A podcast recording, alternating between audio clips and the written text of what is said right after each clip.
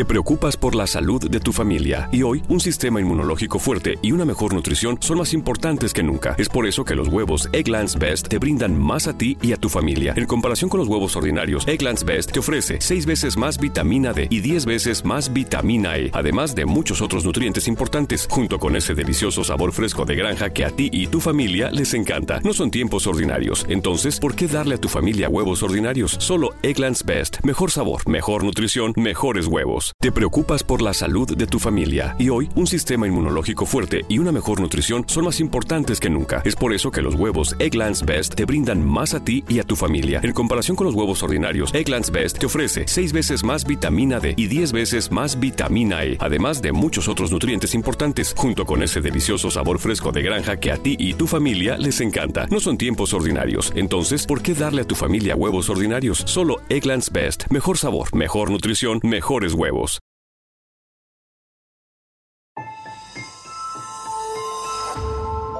Durante años se pensó que el Yeti vivía en los Himalayas. ¡Bienvenidos al Himalaya! Hoy, después de una extensiva investigación, sabemos que no es así. El Yeti está en México. Y este es su espacio. Yo, check this out.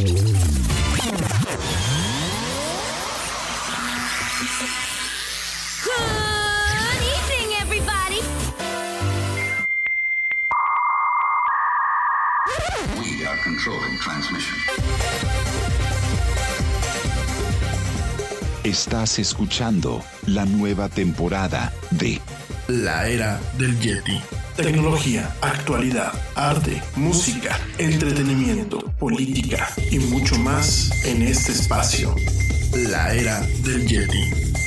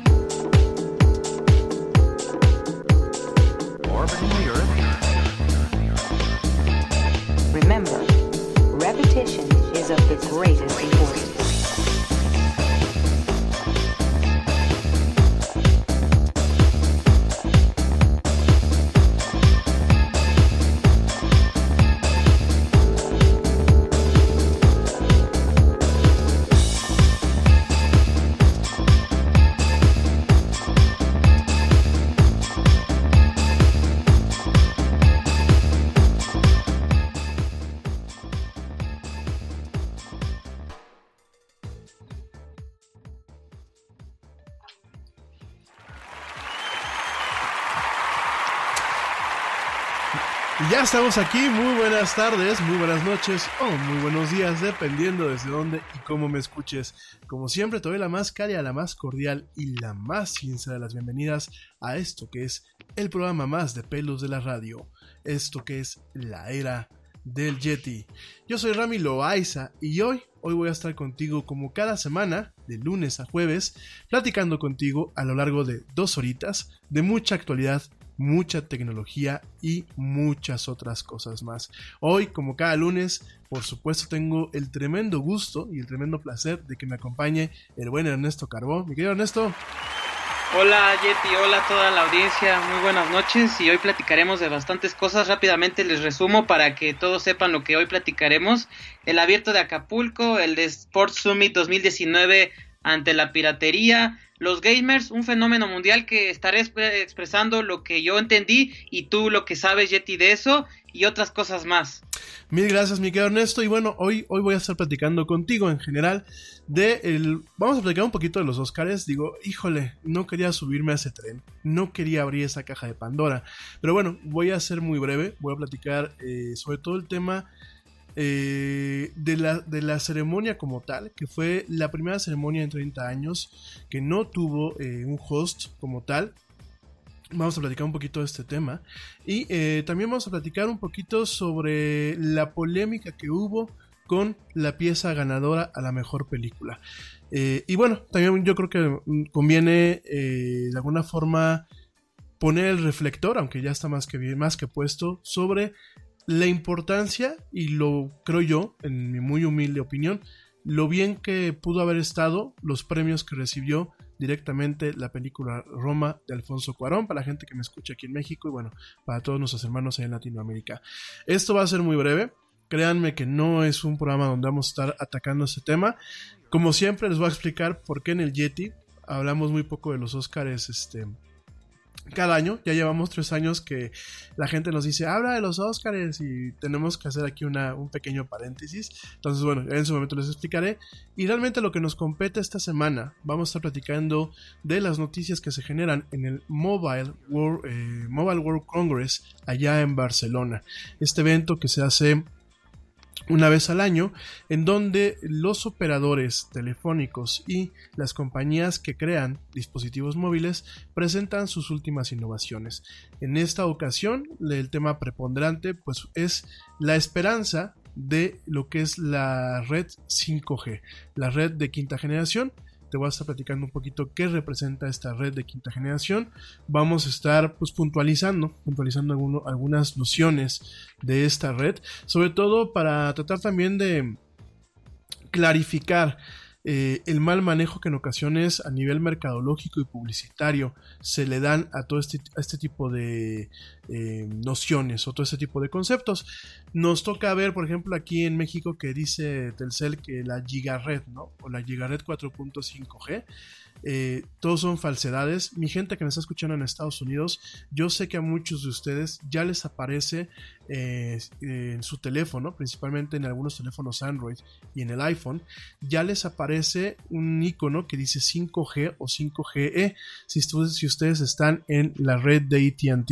Les voy a platicar, bueno, pues por qué esto es falso.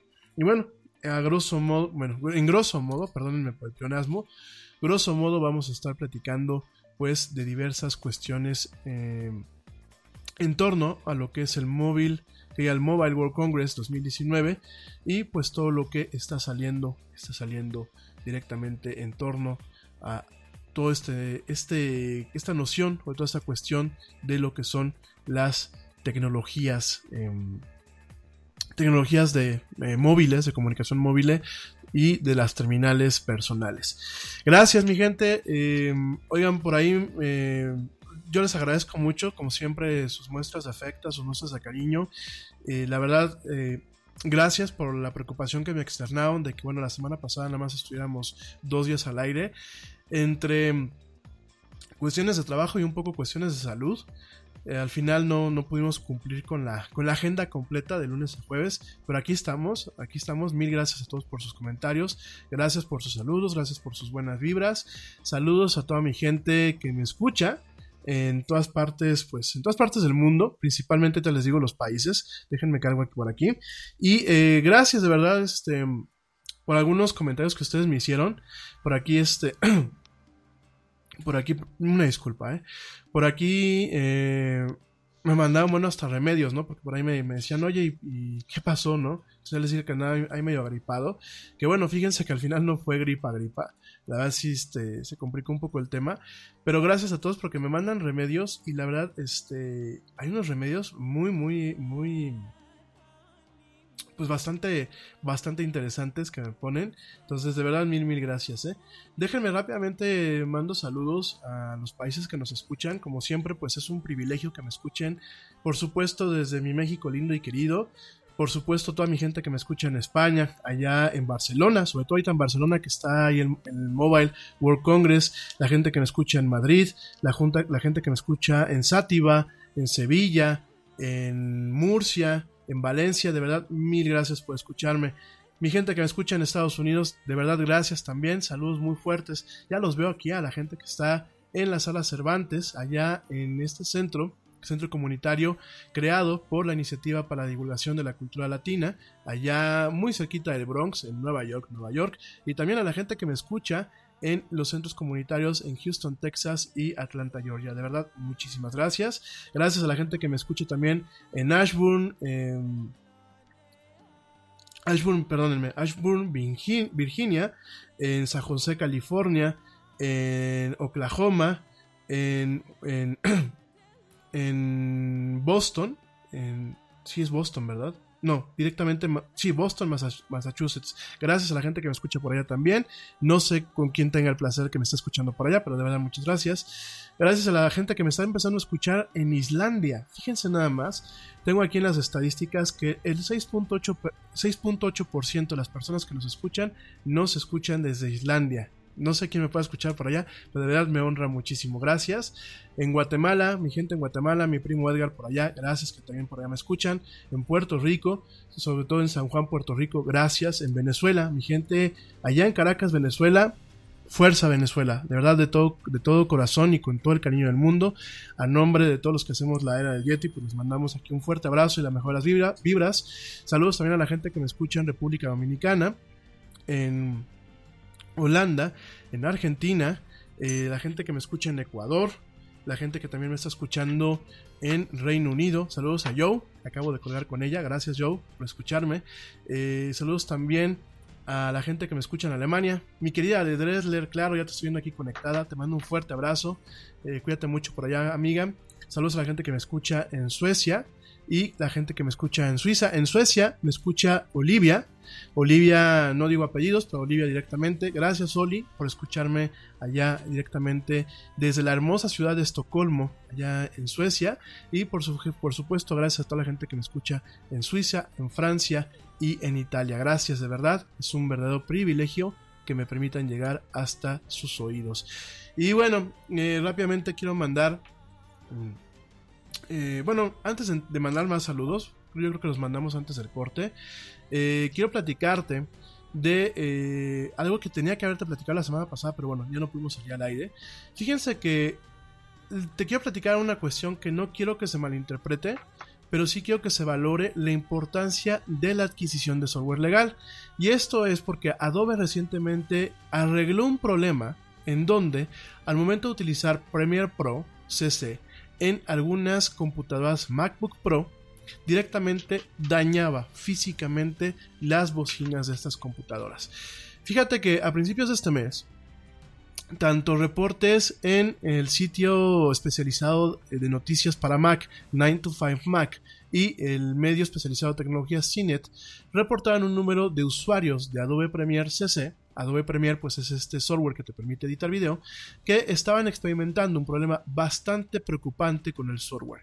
Y es que esto, debido a que un error ocasionaba eh, un sonido totalmente fuera de los rangos eh, permisibles, eh, directamente en las bocinas de los MacBook Pros, principalmente MacBook Pros de 2015 en adelante o MacBook Pros Retina, y directamente dañaban este sonido eh, al momento de no poder ser controlado con eh, los controles de volumen, directamente dañaba, dañaba lo que eran las bocinas de forma física, ¿no? En ese sentido, comentan algunos usuarios que reportaban un sonido muy fuerte, eh, como de rayones, que no podían ni apagarlo ni bajarlo. Después de que se callaba este ruidero, las bocinas se quedaban totalmente quietas y una vez que reiniciaban el software, directamente las bocinas ya no funcionaban, ¿no?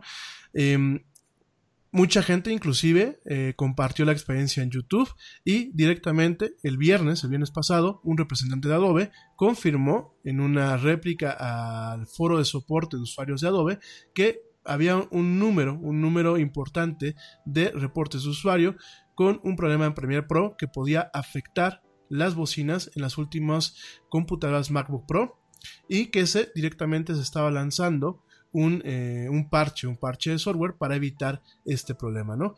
En este sentido, lo que nos arroja este parche de software es que resolvió cuatro problemas. Primero, este sonido fuerte que no se podía bajar ni se podía apagar cuando se estaba reproduciendo un, un proyecto y se estaba agregando un efecto. El chirrido que ocurría cuando un usuario cambiaba entre algunos eh, presets o ajustes predeterminados del de, eh, ecualizador gráfico y eh, también pues un problema con lo que es el bus de audio, el bus de audio virtual de Adobe Premiere Pro cuando directamente se estaba encauzando el audio a múltiples salidas con efectos, ¿no? Prácticamente todo era un problema del motor de audio. Perdónenme. Perdón prácticamente todo un problema del motor de audio de eh, lo que es este Adobe Premiere. Y bueno, aquí, aquí lo único malo, y yo creo que aquí tenemos que hacer un análisis eh, de tres vías, es, primer lugar, me queda claro que yo creo que a Adobe le hace falta algo de control de calidad, sobre todo cuando los usuarios que tenemos este, este software no pagamos una licencia perpetua, sino pagamos una renta mensual por tener acceso a, estas, a este software, ¿no? A mí me parece que esto es un problema que en cualquier eh, prueba beta podría haberse detectado y, y podría haberse podría haberse en su momento arreglado de una forma pronta antes de que el error, el bug, eh, causara problemas a usuarios a una gran escala, ¿no? Me parece totalmente inexcusable por parte de Adobe este tema. Por otro lado, me queda claro la importancia del consumo de software de forma legal, porque muchas de las personas que tienen este software eh, hackeado o que lo tienen craqueado, que lo tienen de forma pirata, no pueden actualizar inmediatamente, ya que se requiere muchas veces el servicio de actualización de Adobe funcionando y lo que ha estado haciendo estas últimas fechas para evitar un poco la piratería es checar contra el servidor si la cuenta sobre la cual está activada eh, tiene eh, permiso para poder bajar actualizaciones, ¿no? Aquí, bueno, pues es la importancia de tener el software de, de forma legal para, una, tener acceso a las actualizaciones cuando salen y dos, en este caso, poder exigirle a Adobe una compensación en caso de que el software haya roto nuestras bocinas, ¿no? Y el tercer punto, y no es por afán de buscar culpables, también es un, es un afán de deslindar responsabilidades, yo creo que tenemos un problema con, eh, eh, con Apple. ¿Por qué con Apple? Porque, a ver, eh, Premiere funciona utilizando una serie de especificaciones o una serie de conectores en las computadoras de Apple. Eh, parte de todo este mm, andamiaje o toda esta infraestructura se le conoce como Core Audio. Core Audio es la plataforma que permite a las aplicaciones corriendo en macOS pues que generen sonido. Dentro de Core Audio existen los drivers. ¿Qué es un driver? Es el pedazo de software que se encarga de controlar un dispositivo. Como en el caso de esta computadora, pues puede ser la tarjeta de sonido y las bocinas. Eh, donde yo digo que parte de la culpa la tiene Apple es porque solamente en las computadoras Apple encontramos este problema y solamente en las MacBook Pros. ¿Qué pasa? Yo creo que el driver el driver de eh, estas computadoras, la parte que controla lo que es el sonido, no tiene un limiter eh, o un, eh, un, limitante codificado en, en este componente, de tal forma que si una aplicación llega a empezar a producir sonidos anómalos, no se produzca la intensidad o se genere un límite para que las bocinas no se rompan físicamente. Porque aquí el problema es que las bocinas fueron llevadas en un contexto de frecuencias y de volumen a sus límites, de tal forma que las bocinas directamente se quemaron. Lo que la gente que trabaja con el audio de los coches o en el audio profesional es lo que le conocemos como blowout. Directamente, se quemaron las bocinas. Entonces, yo creo que aquí tenemos estas tres aristas. Creo que es muy importante, eh, sí, por un lado, poder pagar el software eh, legal eh, porque el software legal nos va a permitir exigirle a Adobe una compensación si es que Apple no se quiere hacer responsable. Ah, porque déjenme les digo, la reparación de las bocinitas de la MacBook no es nada económica. ¿Por qué? Porque las bocinitas se encuentran en lo que es parte de eh, lo que le conocen allá en, términos de Apple o en términos de manufactura como el assembly o el ensamblado, en donde se encuentran la batería, los componentes de la bocina, parte de los componentes de audio y parte de la tarjeta de sonido. Entonces tienen que cambiar toda esa parte. Inclusive en, algunas ocasiones tienen que cambiar hasta el teclado. La reparación como la cotizaron, porque a mí me tocó ver algunos eh, comentarios en, estos foros, la, eh, como lo cotizaron en algunas tiendas allá en Apple, es de 500 dólares en Estados Unidos, para mi gente que me escucha en Estados Unidos. Aquí en México esperemos que ninguna pobre alma haya tenido esta consecuencia ¿Por qué? Porque si allá cuestan 500 dólares, aquí los centros autorizados de servicio de Apple, como son medio tranzas, en vez de cobrarte a lo mejor los 10 o los 11 mil pesos al tipo de cambio, fácil te van a querer sacar 15 mil pesos por la reparación de estas bocinas. Si es que la computadora no está en garantía o no tiene Apple Care. Entonces, bueno, pues directamente aquí tenemos esa, cuestión. Eh, no sé tú qué piensas. Pero bueno, creo que yo creo que Adobe tendrá de alguna forma responderle a los usuarios junto con Apple, en el caso de aquellos usuarios que hayan tenido sus bocinas tronadas. Y por supuesto, yo creo que Adobe tendrá que responder pues a los usuarios en general, porque no es concebible que se le pague un lanal a una empresa de forma mensual para tener acceso a este software y que no cumpla con lo mínimo para garantizar lo que es un control de calidad adecuado en este contexto. En fin, no sé tú qué opinas, mi querido Ernesto, ¿cómo lo ves?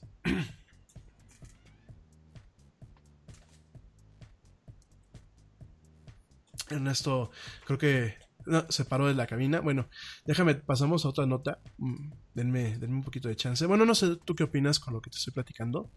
Y eh, es muy importante, bueno, de, antemano, em, te check, gente que está utilizando esta Creative Suite y que utiliza realmente el Premiere para editar videos, por favor, independientemente que tengan una MacBook Pro o que tengan un iMac, lo que eh, por favor les eh, bajen la actualización o eh, en la nubecita, en el icono de la nubecita, píquenle y jalen la actualización para que directamente no sufran este tipo de problemas. Fíjense que yo siempre, una disculpa, fíjense que yo siempre me burlo cuando muchas veces se crean estos rumores en donde dicen que un pedazo de software puede dañar físicamente un dispositivo electrónico, ¿no? Y, siempre me he burlado porque, bueno, muchas veces se saca, mm, se saca de contexto, ¿no? Sin embargo, bueno, pues directamente en este, en este tipo de situaciones, pues sí, vemos un daño, que obviamente no es un daño ni por un virus, ni es un daño por un... Eh, nada fuera de lo común, pero sí es un daño por un software, un software eh, benigno, como en este caso pues no es Premiere, y estamos viendo directamente cómo eh, aquí vemos, te digo, repito, dos, dos problemas, ¿no? Apple por un lado, que debe de meter un limitador en, sus, en, su- en el software de estas computadoras y por otro lado directamente Adobe. En fin, oigan, este, bueno, antes de pasar directamente con, con el tema de los Óscares, déjame, eh, mando saludos rápidamente y nos vamos a un corte muy breve. Déjame mandar saludos, bueno, principalmente a toda la gente que hoy nos está escuchando y que, bueno, y también a la gente que nos dejó por aquí algunos recaditos. Principalmente, bueno, saludos a, eh, a Ani que me está escuchando, a la hermosísima y queridísima Ani. Un besote y un fuerte abrazote. Un privilegio que me escuches, guapota. Mil, mil gracias. Saludos también a Joe Shonesi. Saludos también a mi comadre, a mi comadre Adriana Soto, que ahora me está escuchando por acá. Comadrita hermosa, guapota también tú. Un beso y un, y un abrazo. Saludos también a tu peque. Eh, saludos también a mi sensei, Carlos Treviño, que también me anda por aquí escuchando. Mi querido Charlie, maestrazo de maestrazos, de verdad, eh, un saludo muy fuerte. Saludos a Verónica González, saludos a Blanquita Chaya, saludos, por supuesto, a mi querido amigo George de Negra, que también siempre nos está escuchando, que nos está echando la mano aquí como, como parte del equipo de la del Yeti. Te mando un fuerte abrazo, mi querido amigo, mi querido George. Gracias por escucharnos y por el tema de siempre estarnos echando la mano. Eh, también saludos a mi hermanastra malvada, a Gina, que también me está escuchando el día de hoy. Saludos, querida hermanastra. Eh, también, espérenme. Saludos, bueno, saludos a Ale Dresler, que ya la saludé. Saludos a eh, también a eh, María, María eh, Conte, María Conte. mu- muchos saludos también, María. Saludos también a Raúl González, a Anita Ma. Anita Ma, pues saludos también a Anita Ma. Saludos a Elena Gómez. Saludos a Abraham, a Abraham Yunes. Saludos también a Edgar Zárate, que también me está escuchando. Me dice que nos escucha Edgar Zárate desde la Ciudad de México. Saludos, mi querido Edgar. Saludos también. Saludos también a Luis Rosas, a eh, María Eugenia Holguín, saludos a Ulises Sánchez, saludos a eh, Luis Acosta, a Enrique González, a Luis Rafael Mateo, saludos a Samuel Canales, a Ricardo Olvera, a Emanuel Zárate, a eh, María Esther Montes, a Antonio Brito, a este, Josefina, Josefina Monroy, a eh, Miguel Arroyo, a Israel Flores, eh, también saludos a César Ballesteros, a Irma Fernández, eh, saludos, ay, saludos a Don Chano, ya tenía rato que Don Chano no, no nos escribía, saludos allá hasta allá, hasta eh, la hermosa ciudad de Chicago, Illinois. ¿Cómo está, Don Chano? Gusto, gusto verlo por aquí mandando mensajes. Saludos a Paco Guillén, que también seguramente me está escuchando. Saludos a Humberto Montanés, a Alejandro Salazar, a Saúl eh, Hernández, a Marcelo Benavides, a Mónica eh, García Barbiux y saludos por último a eh, José, eh, José, Hernán, José Hernando Jiménez. Gracias. Perdónenme, ustedes ando todavía medio tocadón. Gracias de verdad por escucharnos en esta emisión. Y bueno, les mando un fuerte abrazo a todos. besos a las damas que me escuchan. y bueno, nos vamos rápidamente a un corte. No nos tardamos nada. Ya volvemos en esto que es la era del Yeti. Te recuerdo nuestras redes sociales: facebook.com diagonal eh, la era del Yeti, Twitter arroba eh, el, Yeti oficial, Instagram arroba la era del Yeti. Y por supuesto te recuerdo que a la gente que nos escucha en vivo, que también me puedes escuchar en diferido a través de las, a través de las principales, Dios, de las principales plataformas de audio en streaming, Spotify, TuneIn, Stitcher y iHeartRadio, entre otras. Y también en YouTube.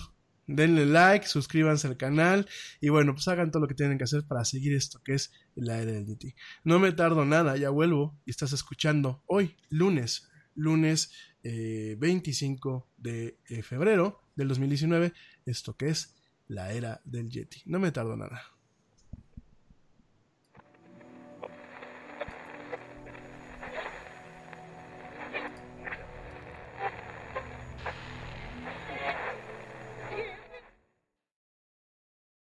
Yo, check this out. Este corte también es moderno. No te vayas.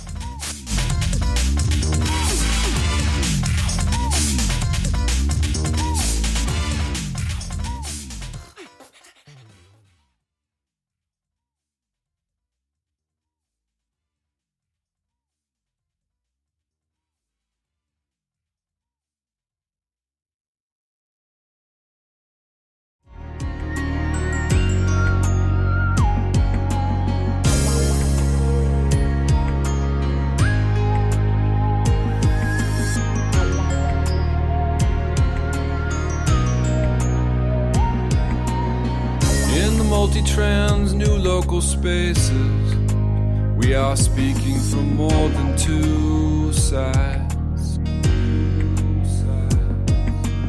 We got colorful faces and virtual spaces that mix between truth and lies.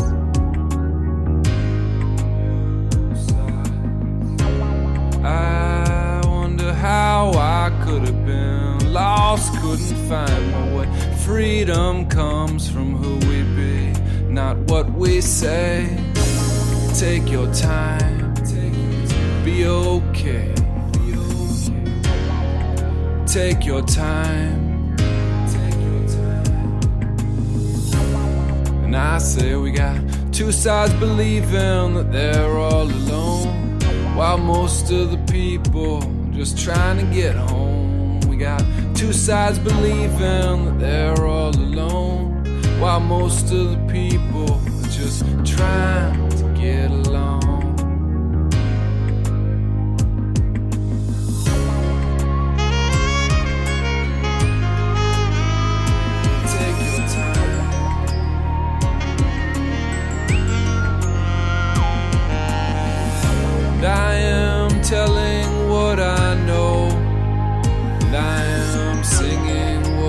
See.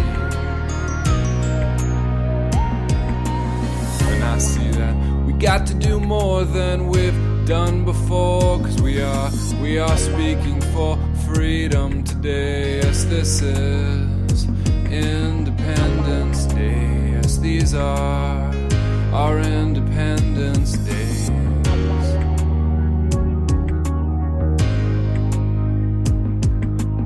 And I wonder why, people are fighting. Why for the right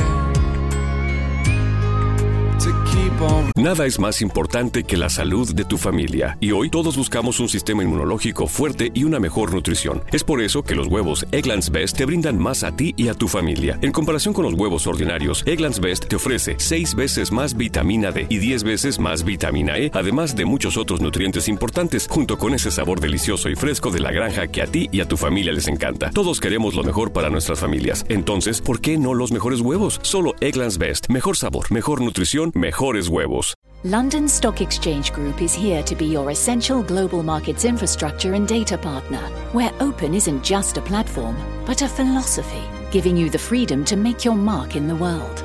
LSEG, open makes more possible. mixing.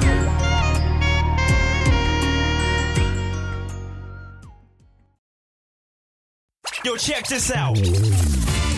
Este corte también es moderno. No te vayas.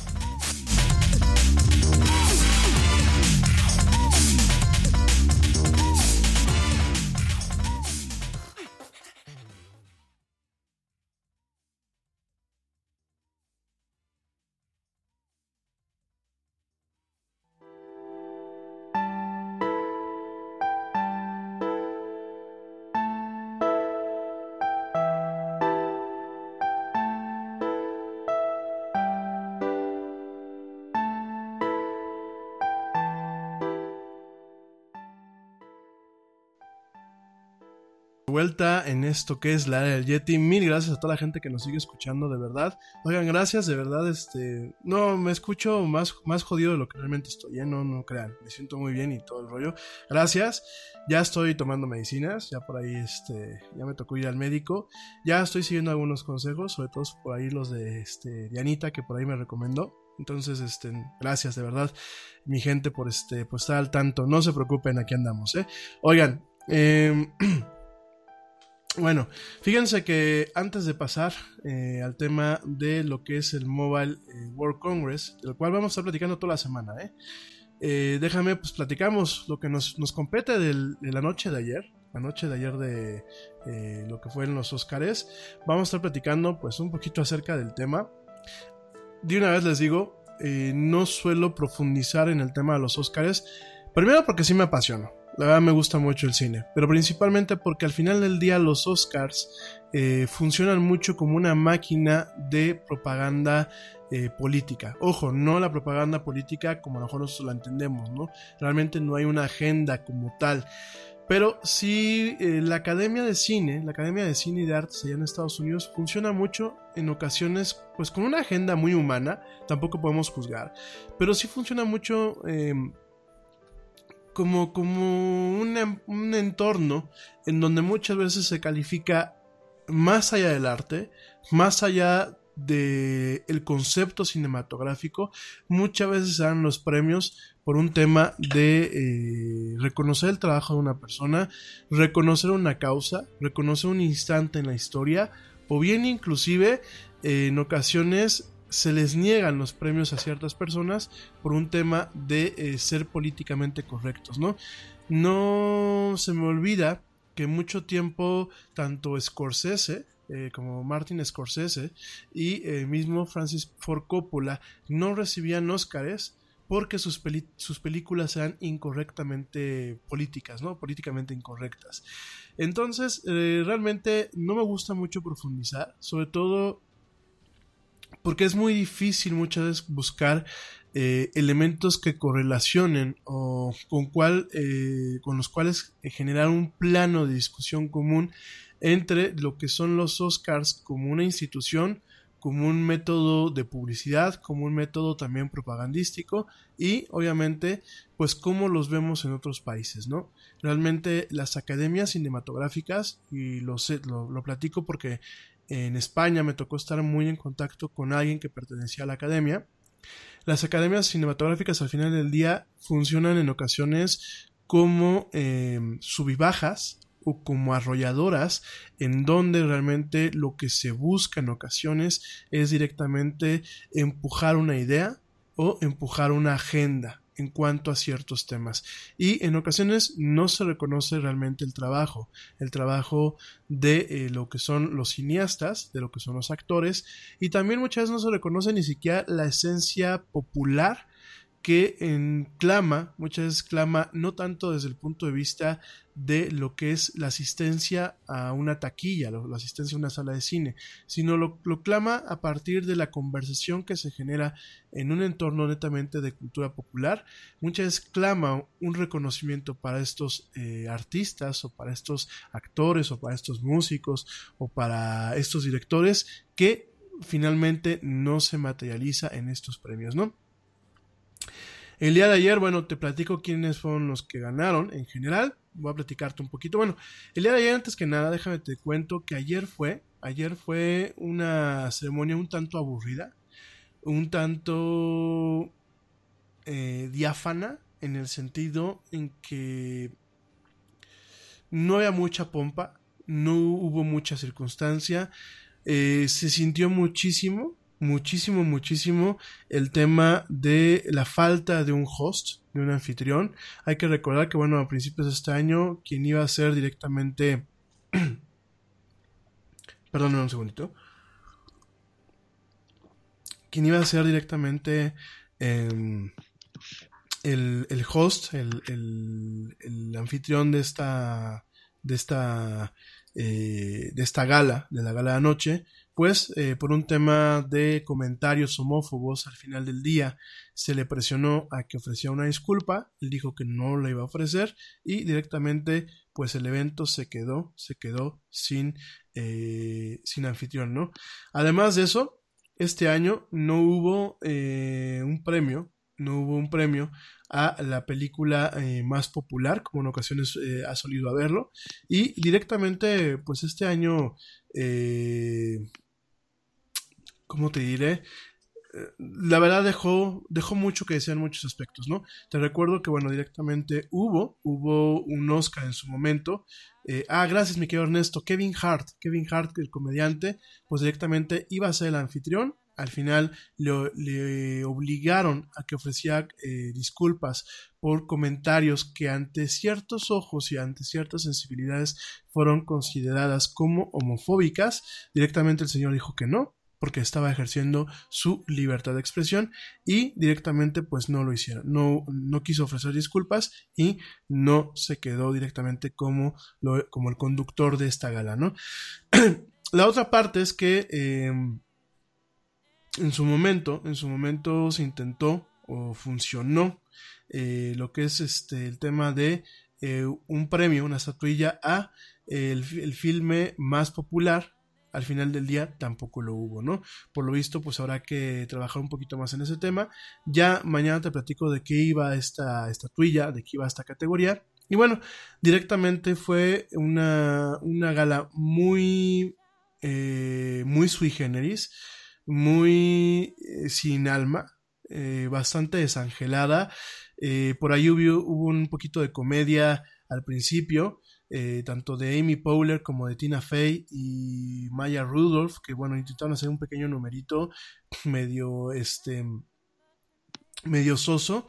Eh, usualmente para agilizar lo que es la, la gala, se dan, se dan este, premios durante los comerciales. Ahora no hubo eh, directamente estos premios y directamente dentro de, del humor que hubo en el evento, hubieron algunos eh, pues algunos alcances o algunas menciones a algunas controversias muy embarazosas eh, que llegó a tener pues en este año la Academia de las Películas, bueno, la, Academia de, de la, eh, la, Academia de Cinematografía y Ciencias, ¿no? Perdónenme, de verdad que hoy sí, este, no me está, no me está llegando bien el agua al tinaco, ¿no? Entonces, bueno, pues directamente hubieron muchas cosas, hubieron muchísimas cosas que no hicieron ágiles ni hicieron eh, agradables eh, directamente lo que es esta gala. Eh, la escenografía fue preciosa, tengo que reconocerlo. Me parece que es una de las escenografías mejor montadas que me ha tocado ver en, la gala de los Oscars. Me gustó mucho el detalle de la orquesta directamente tocando en vivo. Me pareció muy acertado.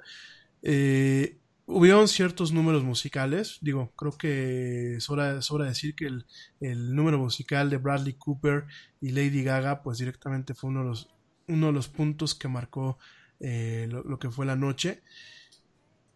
Pero aún así yo creo que en general fue una, una gala, una gala muy insípida, en mi muy humilde opinión, muy insípida, muy de nuestros tiempos, muy contradictoria en muchos aspectos, y bueno, directamente donde una vez más no se le termina dando el gusto a lo que es el ente popular ante lo que es pues directamente la cine cinematografía contemporánea, ¿no?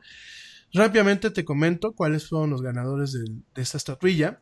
En cuanto a lo que fue el documental, ganaron Jimmy Chin y Elizabeth Chai eh, Basayeli eh, por el documental Free Solo. Eh, la actriz en un, rol de, en un rol de soporte, Regina King, de If Bill Street Could Talk. En cuanto a maquillaje y eh, estética, bueno, ganaron Greg Cannon, Kate Biscoe y Patricia Dejaney por la película Vice.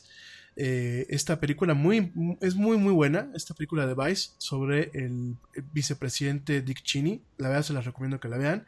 En cuanto a diseño de vestuario o de disfraces, pues directamente ganó Ruth E. Carter por Black Panther. En diseño de la producción ganaron Hannah Brasher y Jay Hart por Black Panther, lo cual me parece muy justo ese premio. En cinematografía, que directamente podía ser también el tema de eh, fotografía, bueno, pues directamente ganó Alfonso Cuarón con Roma.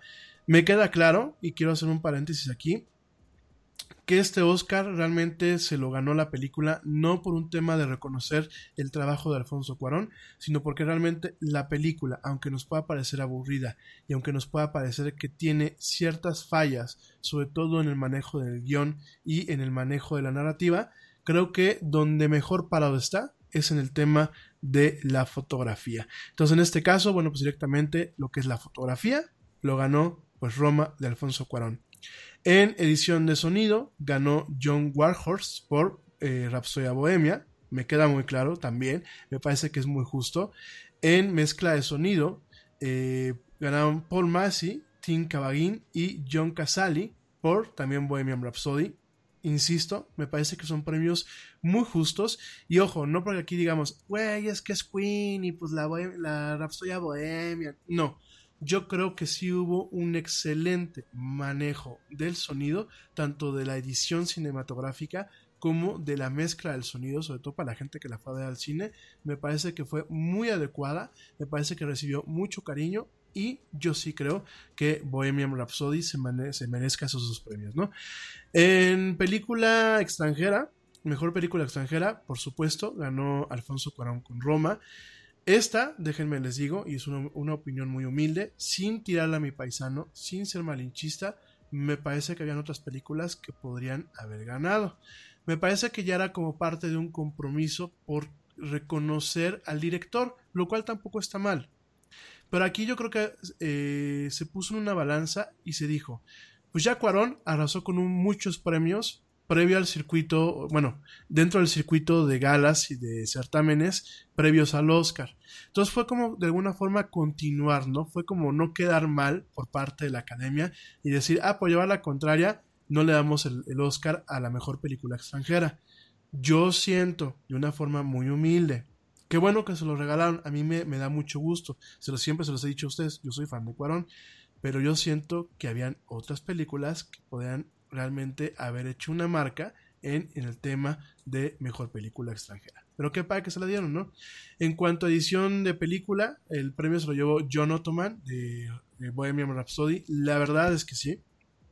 El trabajo de edición, de cómo generar estas hipérboles y estas parábolas narrativas para poder eh, condensar parte de lo que es la vida y obra de Freddie Mercury en una película de dos horas y cachito, pues me queda claro que John Ottman directamente hizo un trabajo espectacular, ¿no?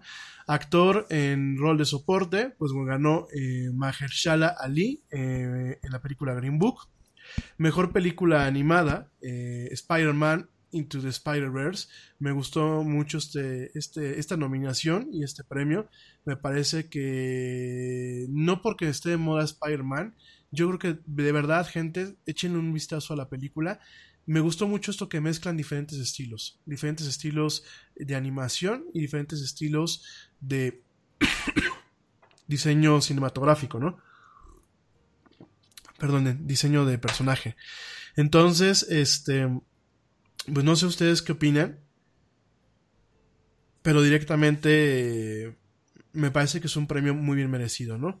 También en corto animado ganó eh, Domishi por el corto Bao. No lo he visto, lo voy a echar un ojo ahora que tenga chance.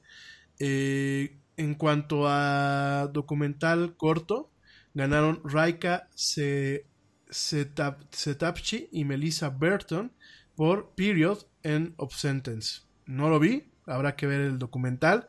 En efectos visuales, pues ganaron Paul Lambert, Ian Hunter, Tristan Miles y J.D. Schwalm por la película First Man. No la he visto, tengo que verla. En cuanto a cortometraje de acción, este, bueno, cortometraje de live action, bueno, directamente cortometraje, ¿por qué ponen así la lista acá? Eh? En cuanto a cortometraje, ganaron Guy Native y Jamie Ray Newman por Skin. En cuanto a mejor guion original, eh, ganaron Nick Vallelonga, Brian Curry, Peter Farrelly por Green Book, aquí yo tengo pausa y te voy a hacer un paréntesis. En cuanto a mejor eh, guion adaptado, ganaron Spike Lee, Sean McKittrick, Jason Blum, Raymond Mansfield, Jordan Peele por Black Clansman. Eh, me parece que ese premio sí se lo merecían. En score original, ¿qué es el score original? El score original es el, todo el soundtrack de una película. Ojo, no directamente el tema de las piezas musicales como tal, sino desde su composición hasta lo que es el montaje de, de, la banda sonora dentro del contexto de una obra cinematográfica. En ese sentido, pues directamente ganó... Te preocupas por la salud de tu familia y hoy un sistema inmunológico fuerte y una mejor nutrición son más importantes que nunca. Es por eso que los huevos Egglands Best te brindan más a ti y a tu familia. En comparación con los huevos ordinarios, Egglands Best te ofrece 6 veces más vitamina D y 10 veces más vitamina E, además de muchos otros nutrientes importantes, junto con ese delicioso sabor fresco de granja que a ti y tu familia les encanta. No son tiempos ordinarios, entonces, ¿por qué darle a tu familia huevos ordinarios? Solo Egglands Best. Mejor sabor, mejor nutrición, mejores huevos. London Stock Exchange Group is here to be your essential global markets infrastructure and data partner, where open isn't just a platform, but a philosophy, giving you the freedom to make your mark in the world. LSEG, open makes more possible. Ludwig Goransson por Black Panther. Es la primera vez que este muchacho gana este premio. Me parece que la música de Black Panther es totalmente épica. Me parece que es eh, muy representativa de las corrientes eh, eh, africanas que se tienen en la película. Me parece que realmente era se merecía el premio, a pesar de que, bueno, directamente también pienso que la banda original de A Star is Born eh, me parece que también tenía buenas oportunidades, ¿no?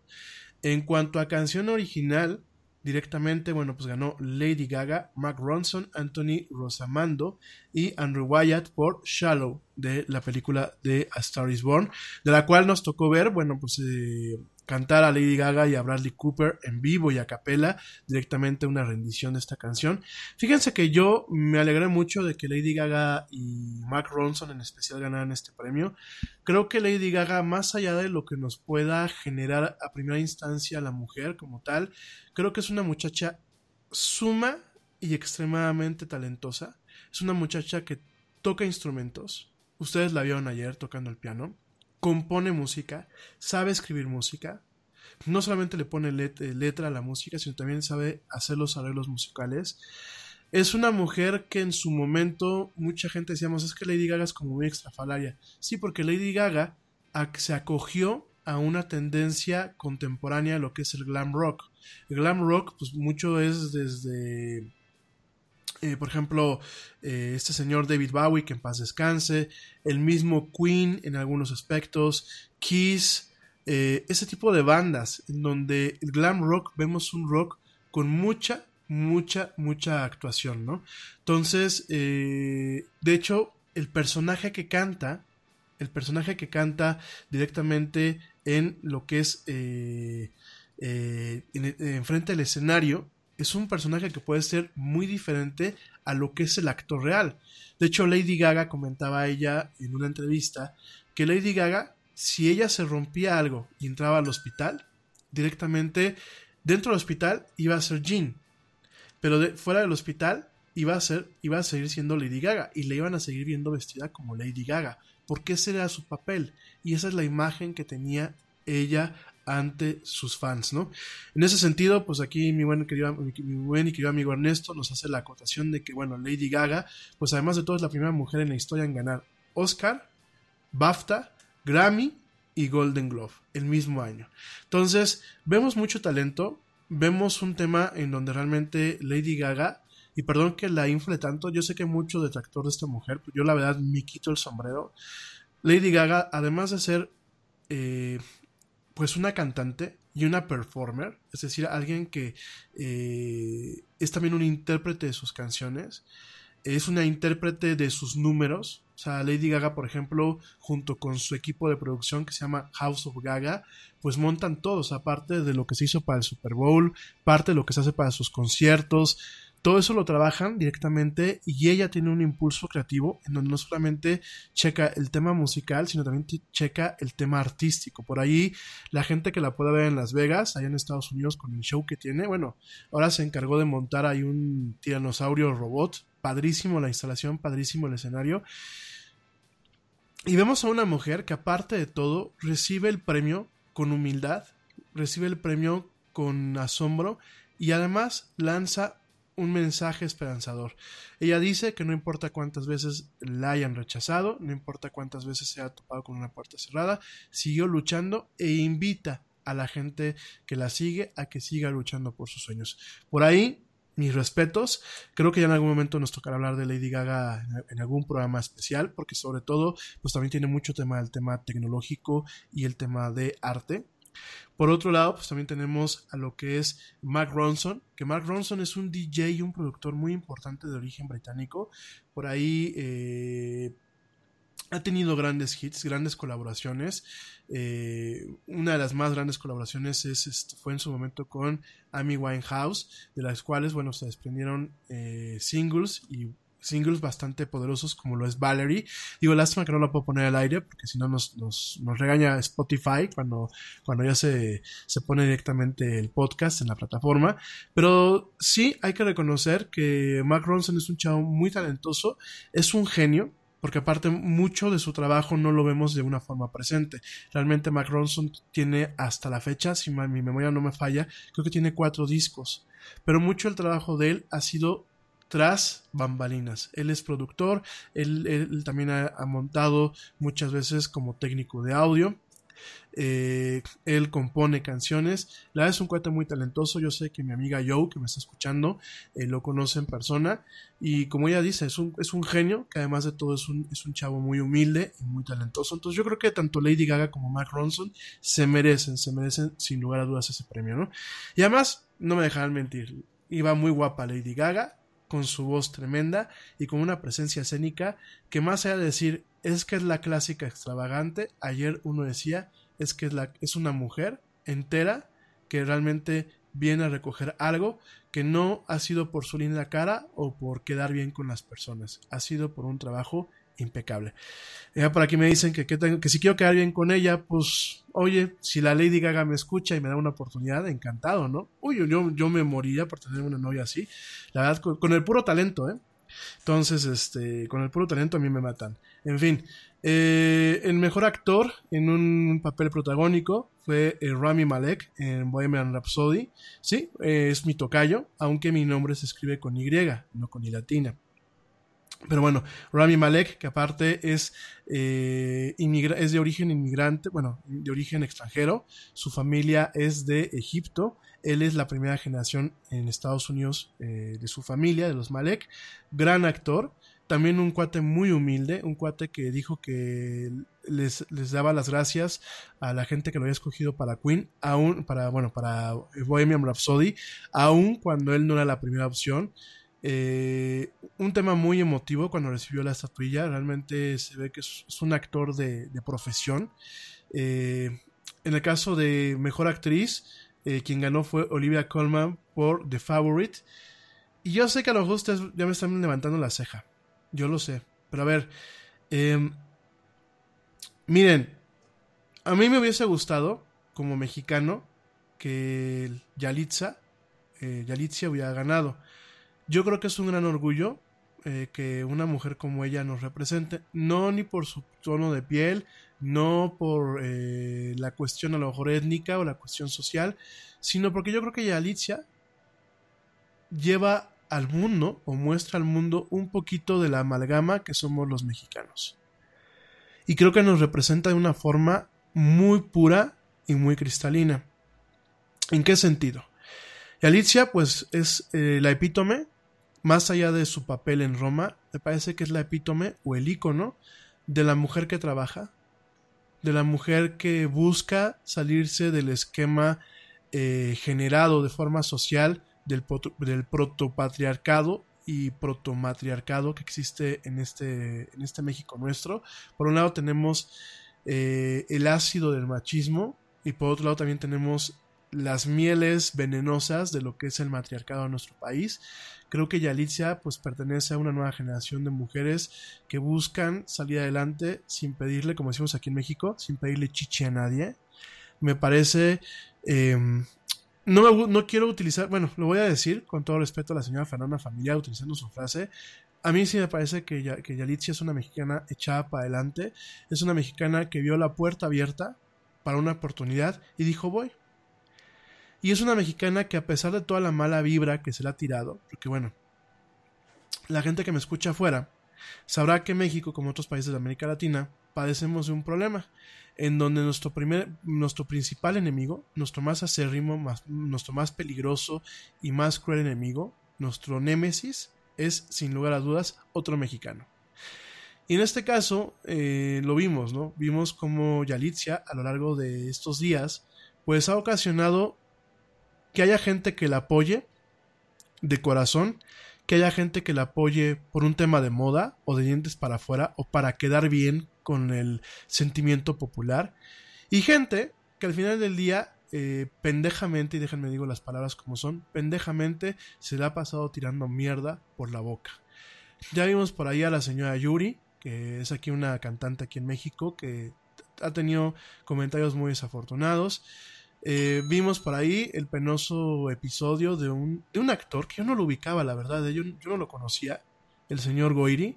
Dicen que salen las telenovelas, yo la verdad, este, me parece que sí lo vi en alguna telenovela esas de, que se pusieron muy de moda de narcos, ahí con sombrero. Este, yo la verdad no lo ubicaba, eh, al señor Goiri. Este, entonces, este, digo, eh, ¿Para aquí se están riendo? No, no soy manchado, pero la verdad no lo ubicaba el señor Goiri. Y, y, yo creo que los mexicanos lo mejor que podíamos hacer es no ubicarlo. Porque la verdad, eh, tan vergonzoso es las palabras que salieron de la mierda de boca que tiene, como hacerle el caldo gordo. Y que todos los medios, por tener una nota y por andar ahí, discúlpenme la palabra que voy a utilizar, por andar trepados en el tren del mame, estudian, ah, ya vieron lo que dijeron Sergio Goiri, ah, ya vieron lo que dijo, lo que dijo Sergio Goiri, no es chiste, señores. No es chiste, yo creo que los medios, más allá de estar como viejas chismosas, este, eh, levantando las manos y diciendo, mírenlo, mírenlo, mírenlo, yo creo que tenían que haber hecho una crítica muy cabrona al señor y no haberle hecho el caldo gordo. Porque ahora nada más falta que como ya salió a ofrecer disculpas, le vuelvan a dar alguna telenovelucha o alguna serie de pedorra por ahí para que él siga saliendo. Cuando sus comentarios, dispénsenme. Yo creo que a lo mejor en las cabezas de muchos mexicanos pueden existir estos comentarios, a lo mejor inclusive sin el filo hiriente. Y a lo mejor algunos de ustedes puedan decir agua va en la privacidad de sus casas. No está bien, pero bueno, mientras se queden en la, privacidad, de sus casas, pues miren, tampoco puedo llegar yo como la policía del pensamiento y decirles, no pienses así, cabrón, no pienses así porque estás mal. No puedo. Y no vamos a cambiar el mundo con buenas palabras y sonrisas y buena onda. Está claro que la naturaleza humana es muy cabrona y cada quien tiene sus puntos de vista y tiene sus formas de ver la vida. Sin embargo, la gente que tenemos acceso a un micrófono, a una cámara, que tenemos de alguna forma gente que se acerca a nosotros, ya sea por búsqueda de información, ya sea porque somos buenos o malos actores, ya sea por diferentes partes, pero cuando uno tiene gente que lo sigue y que se vuelve de alguna forma un ícono de eh, ciertas amalgamas de valores, de esencias, de ideas, de creencias de la gente que lo siguen a uno, uno tiene una responsabilidad muy grande. Y la responsabilidad es no utilizar nuestra figura, nuestra forma o nuestros medios para mandar mensajes que sean detrimentales a la sociedad. ¿Sale? En este caso, lo que opina el señor Goiri, claro, es una fregadera, por no utilizar otra palabra. Y me parece que es el símbolo de muchas de las cosas que están mal en México. La envidia, el resentimiento, la mala leche.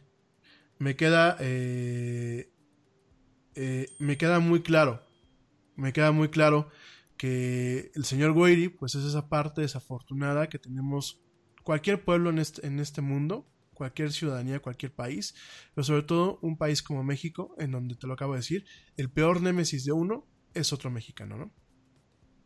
Pero además de todo esto, el señor tiene una voz más alta porque es una figura pública.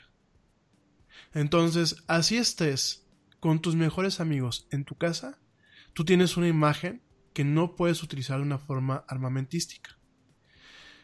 Yo el día de mañana no puedo estar platicando con amigos o platicando con una novia o platicando con quien sea y, sabiendo que tengo, aunque sea una imagen muy chiquita, estar tirando mensajes negativos. Y eso fue lo que hizo este señor. muchos de ustedes puedan decir, es que el señor tenía un derecho a la privacidad. No. Sí lo tiene y no lo tiene. Porque quien divulgó el mensaje fue su novia. Una. Dos. No sé si lo hizo por chiste o por dar en la cara, pero de cualquier forma estuvo mal. Y tres, es una figura pública.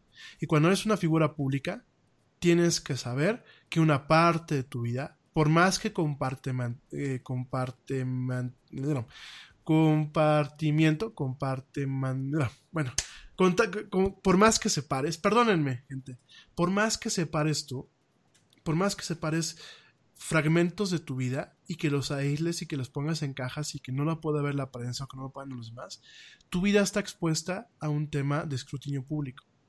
Entonces, tiene uno que ser sumamente cuidadoso, ser sumamente cuidadoso, porque ya no solamente es quedó mal Seijo Goiri, ya no es solamente quedó mal él, sino al final del día muestra, junto con más gente detrás de todo este tema de esta conspiración contra la señora Aparicio, muestra un problema que tenemos los mexicanos, que es ser envidiosos, ser resentidos y no reconocer el éxito de las, de las demás personas.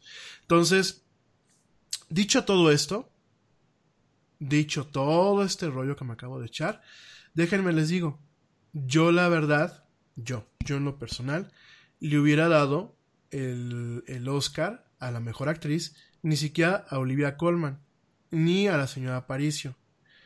La señora Aparicio tiene muchas virtudes, me parece que tiene ese tema de ser actriz nata, pero en el contexto que nos la plantean en Roma, me parece que a lo mejor no pudimos terminar de apreciar sus aptitudes histriónicas. Entonces, yo en lo personal, yo, yo, yo le hubiese dado el Oscar a Lady Gaga. Me parece que eh, el papel que desempeña en esta película, que a mí la de A Star is Born, me parece una chick flick, me parece una película de fácil consumo, pero no puedo dejar de reconocer que tanto el señor Bradley Cooper como la señora, como Lady Gaga Nada es más importante que la salud de tu familia y hoy todos buscamos un sistema inmunológico fuerte y una mejor nutrición. Es por eso que los huevos Egglands Best te brindan más a ti y a tu familia. En comparación con los huevos ordinarios, Egglands Best te ofrece 6 veces más vitamina D y 10 veces más vitamina E, además de muchos otros nutrientes importantes, junto con ese sabor delicioso y fresco de la granja que a ti y a tu familia les encanta. Todos queremos lo mejor para nuestras familias. Entonces, ¿por qué no los mejores huevos? Solo Egglands Best. Mejor sabor, mejor nutrición, mejores huevos. Nada es más importante que la salud de tu familia y hoy todos buscamos un sistema inmunológico fuerte y una mejor nutrición. Es por eso que los huevos Egglands Best te brindan más a ti y a tu familia. En comparación con los huevos ordinarios, Egglands Best te ofrece 6 veces más vitamina D y 10 veces más vitamina E, además de muchos otros nutrientes importantes, junto con ese sabor delicioso y fresco de la granja que a ti y a tu familia les encanta. Todos queremos lo mejor para nuestras familias. Entonces, ¿por qué no los mejores huevos? Solo Egglands Best. Mejor sabor, mejor nutrición, mejores huevos. Muy buenos papeles en esta película. ¿Es una película palomera? Sí. ¿Es una película... ¿Eh? Sí. No es la película, ni siquiera creo que no... ¿Sí estuvo nominada? No me acuerdo, no, no me fijé. Pero la película a lo mejor no era para el a la mejor película. Pero sí me queda claro que eh, por lo menos la actuación de ella, que es una, una parte de lo que es la actuación que ella tiene en el escenario, y donde vemos a una mujer que tiene la capacidad de encarnar a personajes dramáticos, me pareció muy acertada. Me pareció muy acertado el papel de Bradley Cooper. Y, ah, me dice aquí Ernesto que sí fue nominada. Gracias, mi querido Neto. Igual yo no le hubiese dado el Oscar a la mejor película. Pero yo sí le hubiese dado el Oscar a la, mejor actriz a ella. A Yalitza, eh, hombre, como mexicano, por supuesto, me hubiese encantado que se lo dieran pero creo que no se lo merecía. No porque ella no tenga las habilidades, sino porque en la película como tal no vemos directamente todo ese talento latente que yo espero que no sea nada más la musa de Cuarón y ahí muera. Yo espero que a Yalitza le den más y más y más papeles y que realmente la dejen brillar y que no la encasillen. Creo que es una mujer que es muy muy versátil, muy carismática. Oigan, iba con su mamá y se la pasaron bomba las dos. Yo me quito el sombrero, yo, yo la verdad, a toda la gente que le tira mala vibra, a mí, aunque sea de jalacables, me gustaría que, que, me, que me, invitaran a, un, a una gala de estas. Ya no se diga a recibir un premio o a estar nominado. Entonces digo, mucho mérito. De todos modos, no ganó, pero si me escucha o si alguien que la conoce me escucha, de verdad, mis más sinceras felicitaciones. Yo creo que no era para ella el Oscar, tampoco creo que era para, para Olivia Colman. Yo personalmente se lo hubiese dado a Lady Gaga. Pero yo, bueno, yo no estoy en la academia, así que bueno. Mejor director, Alfonso Cuarón por Roma. Me queda claro eh, que sí, sí se está premiando. Ojo, estas de mejor director no suelen premiar directamente a la película. Suelen ser premios para la trayectoria de el cineasta. Ya lo vimos con Scorsese y en su momento inclusive lo vimos con, eh, con Coppola. Yo creo que eh, este galardón se le dio a Cuarón no por la película, sino por la trayectoria que ya tiene.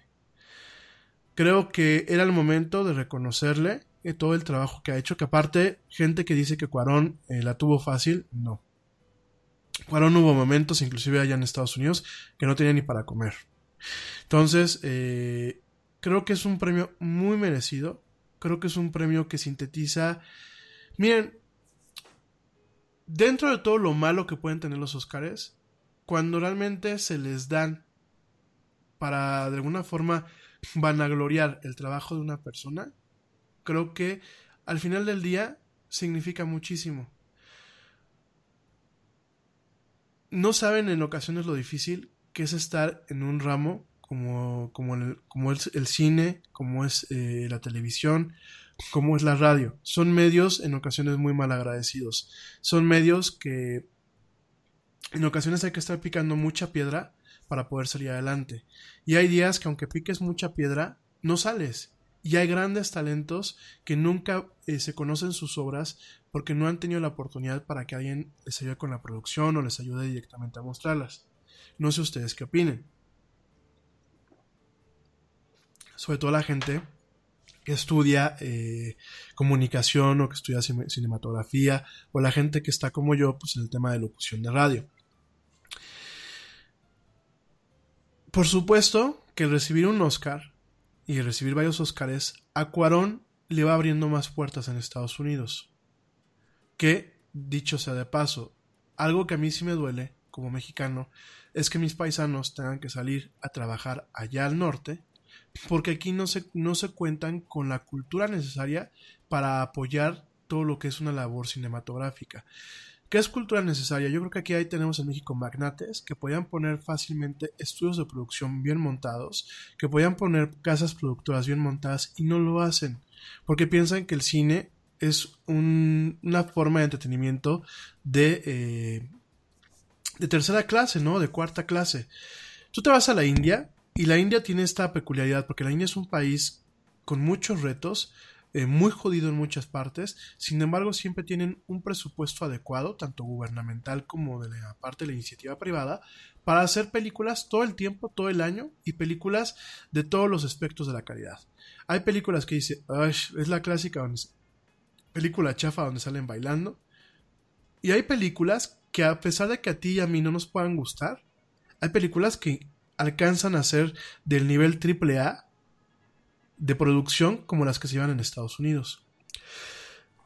Entonces, em, dicho todo esto, eh, yo creo que es una pena que en México, teniendo tantos recursos materiales y tanto talento, no se potencialice esta parte. Me van a decir, sí tenemos cine mexicano. Sí, pero el cine mexicano es lo mismo de siempre. Es eh, la película de crisis, crisis existencial, Yuppies de la Condesa, chick flick a la mexicana y palabrotas, este, palabrotas sin remedio, ¿no? O sea, seamos francos, ¿no? ¿Y qué pasa? Pues tenemos aquí un cuate como Cuarón que yo debo reconocer que sus primeras películas eran horrendas, eh, solo con tu pareja y, y, tu mamá también, me parecen a mí, a mí en lo particular me parecen nefastas. Y muy de este tema del cine mexicano, muy clásico, ¿no? Pero vemos también la otra contraparte, ¿no? Y vemos a un Guillermo del Toro que también se tuvo que salir allá a buscar este, a buscarse la vida, ¿no? Entonces, al final del día, sí, el Oscar le va a abrir más puertas. El Oscar es una estampita en la tarjeta de presentación que te abre muchas puertas y te da muchas chambas. Pero créanme que yo creo que ayer, y, y- me tocó verlo con Guillermo del Toro y me tocó verlo otra vez que ayer con Cuarón, el tener la estatua ahí, más allá de cualquier tema eh, mercadológico, es un reconocimiento a todas las partidas de madre y a todos los sinsabores que muchas veces uno obtiene en este medio que bueno pues es directamente el tema del audiovisual.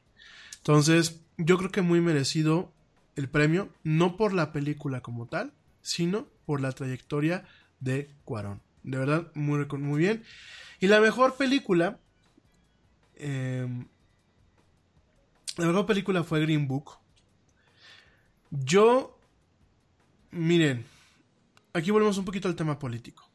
Spike Lee.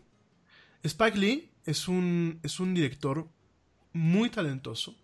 Es un, es un director que tiene muchísimas tablas. Eh, es un director, mm, además de todo, además de que es muy polémico, ha sido un director muy vocal en cuanto al tipo de mensaje que quiere transmitir en sus películas. Eh, sus películas tienden muchísimo a un tema de buscar una conciencia social, principalmente, principalmente en un tema de eh, lo que es la raza. Y por angas o por, man- eh, por angas o por mangas, como decimos aquí en México, el buen Stan Lee, que el buen este, perdón, no Stan Lee, el buen este Spike Lee, ha tenido muchas veces el castigo de la incomodidad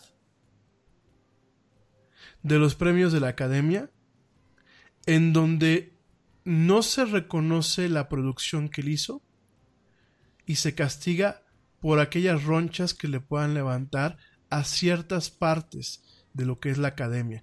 Déjame te digo que la academia no es una sola persona ni es un comité, son varios eh, directores, cineastas, cine- cinematógrafos, diferentes gentes que componen la academia. Entonces, cuando se lanzan estas convocatorias, directamente les mandan a ellos una papeleta en donde primero se nombran, bueno, ya se hace por internet. Se mandan screeners, que el screener es la película en, en un DVD o en un Blu-ray.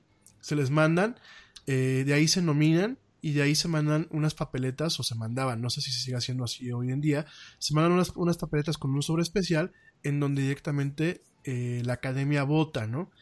Y en ese sentido, oigan mi gente, ya no vamos a hablar del el, el- Mobile World Congress hoy, porque ahorita ya nos vamos a la parte de deportes, pero este, mañana lo hablamos, ¿eh? Déjame te digo, sí, ya al final no, no fue tan breve lo de los Oscars, ¿eh? Pero déjame te digo que este, directamente eh, Spike Lee, fíjate, en 1990 fue nominado por guion original eh, de la película Do the Right Thing, no se la dieron. En 1998 fue nominado por mejor documental por Four Little Girls, que es un super documental, véanlo de verdad. Fue nominado, no ganó. En 2016 le dieron un, eh, un premio honorario, pero no es un premio principal. Ese se lo dieron como un reconocimiento, pero un reconocimiento muy sui generis a su carrera, pero no un reconocimiento real. Y en 2019 fue fue nominado para mejor película, para mejor director y para mejor guion adaptado por Black eh, Black eh, Clansman, que bueno, es, es una película muy interesante de cómo un policía con la ayuda de un judío se infiltran al Ku Klux Klan, en donde sí, ganó el, el guion original, el guion adaptado, pero no ganó ni mejor película ni mejor director. Y yo creo que yo eh, le hubiera dado por lo menos mejor película a él. También te voy a platicar por qué, y es una opinión muy personal. Yo estaba viendo un poquito las reseñas y de qué iba eh, Green Book. Yo la veo la película, no la he visto. Pero en Green Book, y coincido un poquito con el señor Spike en Green Book eh, veo un poquito de este tema de el blanco en Estados Unidos, el blanco no es opresor, el blanco es salvador. Sí, vean la película y la platicamos. Y estuve viendo todas las reseñas, porque no la he podido ver. Estuve viendo todas las reseñas, vi algunos clips eh, hoy en la madrugada para poder hablar de esto hoy en la, hoy- ahorita en esta hora.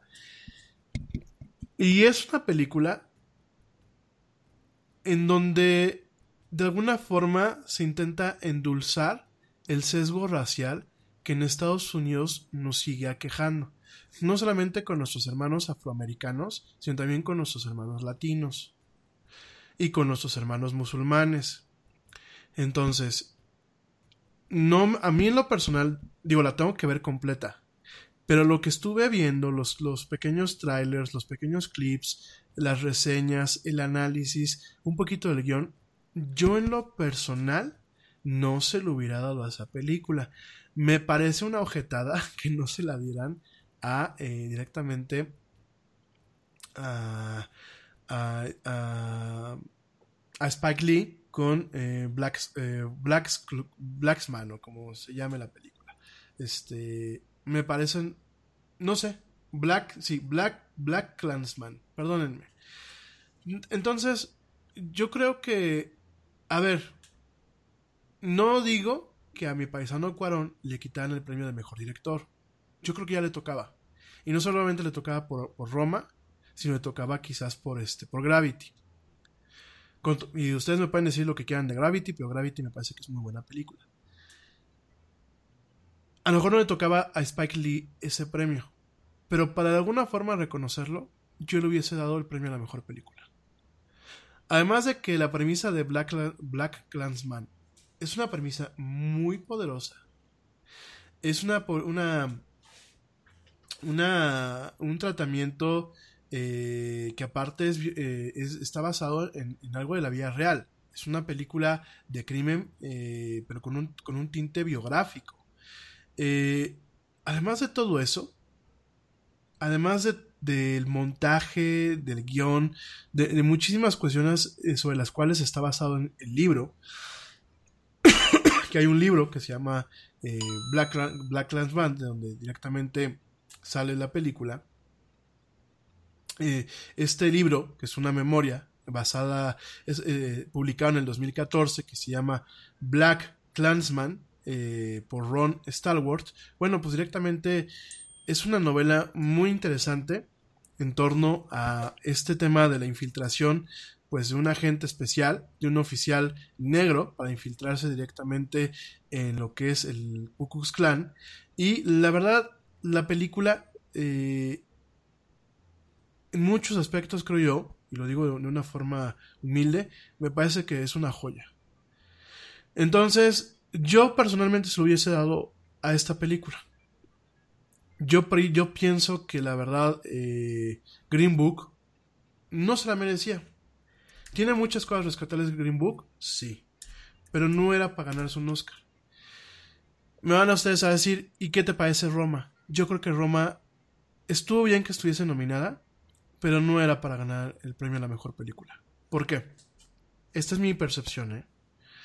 Roma tiene un excelente diseño eh, de producción. Hay que tomar en cuenta que realmente Cuarón se puso a hacer su tarea para ver cuáles eran los coches de la época, cuáles eran los vestuarios, cómo lucía la colonia Roma de, aquel entonces. Déjame te digo a la gente que me escuchas, la colonia Roma es un barrio muy, eh, muy singular y muy emblemático en lo que es este, la Ciudad de México junto con la colonia Condesa.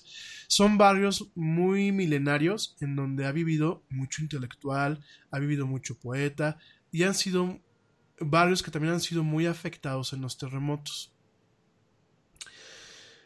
Dicho todo esto, déjame, eh, te digo que teníamos muy buen diseño de producción, teníamos eh, una excelente fotografía, trabajar con blanco y negro es de verdad una labor titánica. Eh, trabajar en el formato en el que Cuarón trabajó, que es, no es 35, mili- eh, 35 milímetros, no trabajó en un, en un formato estándar, trabajó con un formato muy grande, también tiene mucho mérito la forma en la que maneja las secuencias.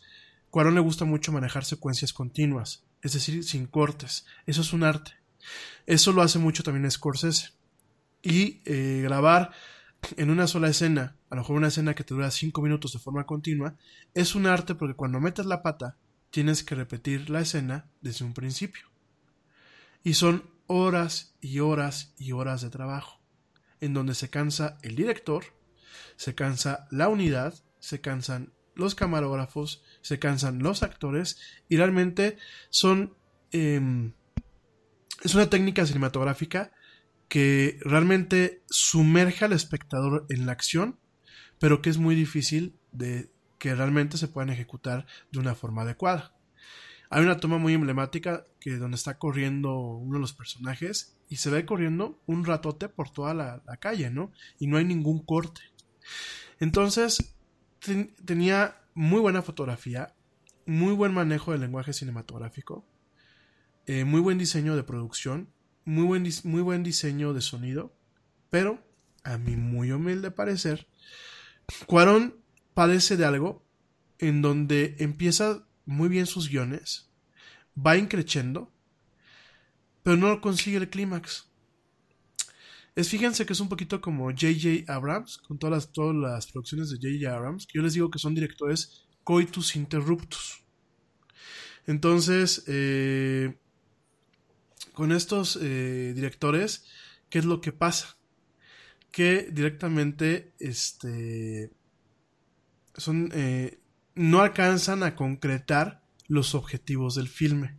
Y mucha gente directamente decía, es que la película es muy aburrida. Claro, habrá gente que, bueno, se empezó a desgarrar las vestiduras y, ¿cómo dices eso de mi, de, mi Cuarón y de mi Roma? Si es un hitazo. Gente, no seamos hipócritas. De verdad. Ni nos caemos aquí de, oh, sí, somos súper intelectuales y por ser muy buenos mexicanos, vamos a decir que Roma nos gustó. No, se vale decir que la película no gusta, se vale reconocer sus puntos débiles y se vale reconocer que en un nivel técnico el tema del guion deja mucho que desear, nos deja mucho a la audiencia.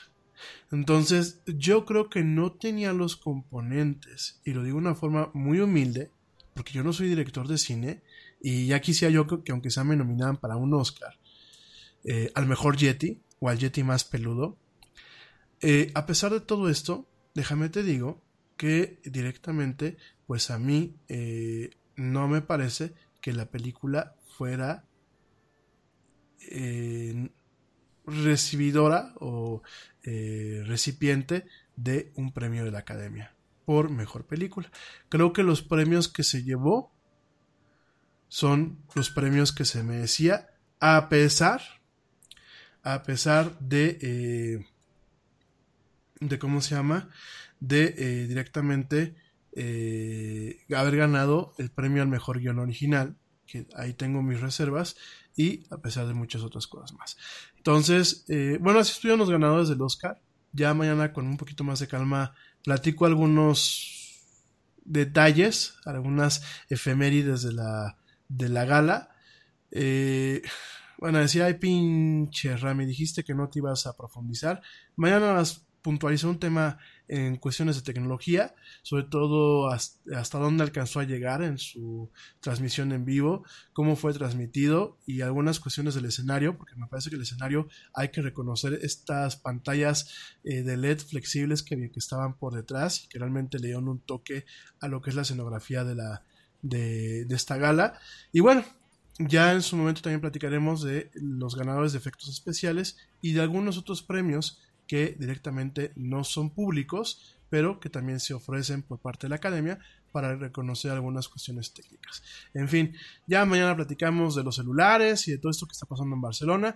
Por ahí rápidamente te adelanto que mañana vamos a estar platicando de los nuevos teléfonos de Nokia. ¿Sí? Nokia volvió de la volvió de la tumba y está lanzando a través de la empresa HMD Global, que bueno, es una empresa que fue creada por ejecutivos clave e ingenieros de Nokia y que tiene el derecho de uso a la marca, pues directamente y a ciertas tecnologías y patentes, pues directamente está presentando teléfonos para todos los gustos, sabores y colores, directamente...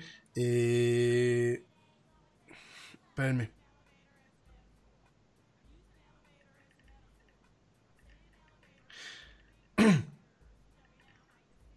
Perdón, me quedo así, la, la, garganta ya me está medio fallando. Este, déjenme, déjame te digo que eh, directamente, pues, eh, Nokia revive, trae varios teléfonos, trae teléfonos de gama media y un teléfono de gama alta con cinco cámaras fotográficas. Mañana te lo voy a platicar. También vemos pues el regreso de Sony con su línea Xperia One, en donde bueno pues directamente nos presenta un teléfono con una pantalla gigante, literal, y vemos la moda la moda en este evento, en donde diferentes empresas, principalmente chinas, como Oppo, como Huawei y como Xiaomi, mostraron su versión del teléfono que se dobla o de la tableta que se dobla o del dispositivo Transformer, así como el de la semana pasada de eh, Samsung Galaxy Fold. Esto nos tocó verlo el día de hoy. También te voy a platicar un poquito mañana acerca de las redes 5G, eh, principalmente en Estados Unidos. En Estados Unidos, bueno, la red 5G de Sprint se lanza en mayo, mientras que la de T-Mobile se lanzará hasta finales de este año. Bueno, de todo eso y más te vas a platicando mañana. Y ahora sí, mi querido Ernesto, te dejo en tu sección con los deportes, por favor. Bienvenidísimo. Gracias, Yeti. Y a mí me pareció la de Green Book, que no la he visto, que bueno, fue, fue un buen, buen testimonio de, de la ganadora a mejor. Digo, del, del, bueno, un testimonio a una película del racismo, como tú ya lo venías diciendo, el combate a eso, y de la ganadora de, de la favorita, por así llamarlo, pues es británica y yo leí un poco y, creo que, que, hizo una buena actuación. No soy un crítico de cine ni, ni, ni nada por el estilo que se asemeje, pero bueno, soy un, un personaje que, que, le gusta ver el cine y comenta eso. Bueno, vamos rápidamente a adentrarnos en los deportes. Eh, ya comenzó el abierto mexicano de tenis que se lleva a cabo en, en Acapulco, en el Princess, en el Hotel El Princess. Eh, para quien esté interesado, bueno, los que estarán por la ATP World, es un ATP World 500 que es muy muy bien eh, pues remunerado para quien se sale victorioso de este torneo de la ATP por la rama masculina el ganador se llevará un millón setecientos ochenta y nueve mil cuatrocientos cuarenta y cinco dólares americanos y se llevará a cabo del 25 de febrero al 2 de marzo. Así que quien tenga ganas todavía está con oportunidad de, de echarse un brinco a las albercas, a las lindas y bonitas y azulejas blancas playas de Acapulco eh, que bueno, estará la presencia de Rafael Nadar, el español, también tendrá la presencia de David Ferrer, que es la última vez que este tenista español se va a presentar en Acapulco. Eh, ya mencionó que está muy pronto a retirarse, así que quien tenga la, la, oportunidad monetaria de estar en Acapulco, pues que se presente porque es la última vez que estará David Ferrer, el español, en el abierto de Acapulco. También estará Feniciano López, otro español. Bueno, ya tenemos tres españoles Grigor Dimitrov, que también es muy, muy buen tenista. Kevin Anderson, que fue finalista del anterior abierto de Acapulco, que es oriundo de Sudáfrica. Alexander Zverev, el alemán, que también es muy, muy, muy buen tenista. Stanilas Babrinka, del suizo. Y John Isner, que es el sembrado número uno de los Estados Unidos. Ese es por parte de la rama varonil. Y por parte de la rama femenil, que se llevará la suma de 200 50 mil dólares americanos también. Estará la belorrusa Victoria Azarenka, que ha ganado Grand Slam alrededor del mundo. Bueno, estará ella presente. Daniela Collins, que es estadounidense, que hace un muy buen tenis. También estará Shen Shai Sai, perdónenme la pronunciación de China. Renata Sarasúa, que es la exponente de México, también estará presente, así que que véala, es mexicana, tiene potencial importante y bueno, le están dando la oportunidad de presentarse en este abierto mexicano del CEL. Eh, también está Sofía Kenning de Estados Unidos y Slonan Stephens, que es la sembrada número uno de este abierto mexicano, estará eh, también presente. Hay que resaltar que desde el 2001 se presenta este abierto mexicano de Acapulco en, el, en el Princess, eh, en el Hotel Princess. Antes estaba en la Ciudad de México, pero bueno, decidieron pasarlo al puerto de Acapulco. Bueno, para quien esté interesado de, ver este, de, un, de ver un muy buen torneo ATP 500 que da una bolsa monetaria muy importante, bueno, puede estarse presentando en Acapulco, todavía hay boletos, les recordamos las fechas del 25 de febrero al 2 de marzo del 2019, así que todavía tienen tienen eh, oportunidad de estar presentes en este abierto que es muy muy buen, de tiene muy buen nivel eh, ya lo repetimos, Rafael Nadal estará presente entre ellos. Hablamos también rápidamente del ganador del Oscar, ¿por qué saco este eh, a, tema de lo que ya vio el Yeti? Bueno, es que un ex, ex, basquetbolista de nombre Maher Shali Ali eh, fue ganador a mejor actor de reparto. Bueno, en la película de Green Book, este ex basquetbolista bueno, ganó también ya un Oscar, pero bueno, tiene que ver con el deporte, así que felicidades a este, a este actor y también basquetbolista. Eh, nos dimos la tarea de estar en el Sports Summit 2019 eh, en el World Center ante la piratería. Estuvieron ponentes muy importantes desde el dueño del Pachuca hasta el presidente de la Liga Española, Tebas, y entre otros más ponentes de la, en, torno a la comunicación y el deporte en general en, en, México y en el mundo. También estuvo John de Luisa, el presidente de la Federación Mexicana de Fútbol, Enrique Bonilla, el presidente de la Liga MX, Mariano Elizondo, el presidente de la Superliga Argentina y, y otros más eh, colaboradores como Miguel Ángel Gil, el dueño del Atlético de Madrid, estuvo presente dándonos temas importantes sobre la actualidad del Atlético de Madrid, lo que ha llevado al Atlético de Madrid a ser el, club que es ahora eh, peleando Champions League, peleando la Liga Española con el Real Madrid y el Barcelona. Bueno, nos estuvimos presentes en el Sports Summit 2019. Eh, tema que traigo a la mesa de los gamers eh, eh, como es de la tecnología, la era del Yeti. Bueno, estuvo presente el, el presidente manager de Riot Gamers, Raúl Fernández de Latinoamérica, y Rodrigo Ulibarri, discúlpeme la pronunciación, top athlete de FIFA and eSports. Bueno, eh, estuvieron presentes y comentaron lo que está sucediendo alrededor de los eSports. Eh, hay, que, es, claro resaltar lo que está sucediendo en los eSports, que mucha gente lo ve como pérdida de tiempo o, algo que no te lleva a mejorar en tu trayectoria de deportista, porque hay que resaltar que ya se toma como un deporte los eSports. Y hay gente que gana dinero para, para mantenerse de estos eSports. Comentaba este señor Rodrigo Olivari, que también fue futbolista profesional de los Cholos de Tijuana y ahora es atleta top de los eSports, que esto ya es como tener tu propio trabajo de eSports. Eh, ya están profesionalizados en Corea, donde se lleva a cabo cada año un congreso y la competencia más importante de estos eSports, eh, que Estuvieron eh, en el Olímpico de Corea del Sur, en la primera presentación llenaron y recientemente en el 2018 volvieron a ese estadio con un rating de 99.6 millones online viendo la competencia de gamers. Así que hay que resaltar que quien quiere convertirse en gamer, bueno, ya puede, puede tratar de, competir y ganar dinero. Ah, nos comentaban que hay un, hay un jugador, un gamer que se llama o le llama Ninja, que este personaje que gira en, el entorno de él muchas marcas. Bueno, su bolsa del año pasado gira alrededor de 10 millones de dólares que se fundó este jovencito.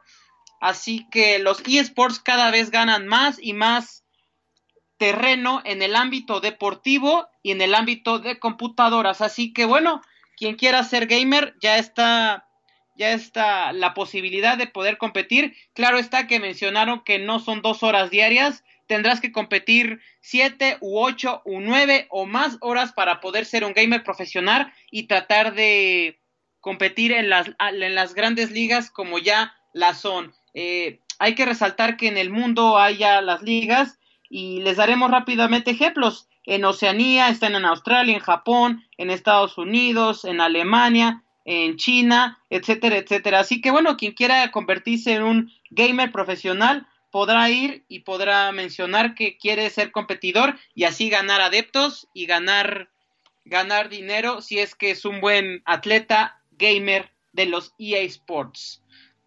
Bueno, se llevó a cabo la clasificación y la selección de Polonia 2019, este, este Copa Mundial de la Sub-20 que se va a llevar en Polonia, que tiene selecciones, 24 selecciones y 6 sedes. el grupo de México está integrado por Italia, Japón y Ecuador. Así que quien está interesado a ver a la selección mexicana sub-20, bueno, ya tiene, ya tiene fecha. Nada es más importante que la salud de tu familia. Y hoy todos buscamos un sistema inmunológico fuerte y una mejor nutrición. Es por eso que los huevos Egglands Best te brindan más a ti y a tu familia. En comparación con los huevos ordinarios, Egglands Best te ofrece 6 veces más vitamina D y 10 veces más vitamina E, además de muchos otros nutrientes importantes, junto con ese sabor delicioso y fresco de la granja que a ti y a tu familia les encanta. Todos queremos lo mejor para nuestras familias. Entonces, ¿por qué no los mejores huevos? Solo Egglands Best. Mejor sabor, mejor nutrición, mejores huevos. London Stock Exchange Group is here to be your essential global markets infrastructure and data partner,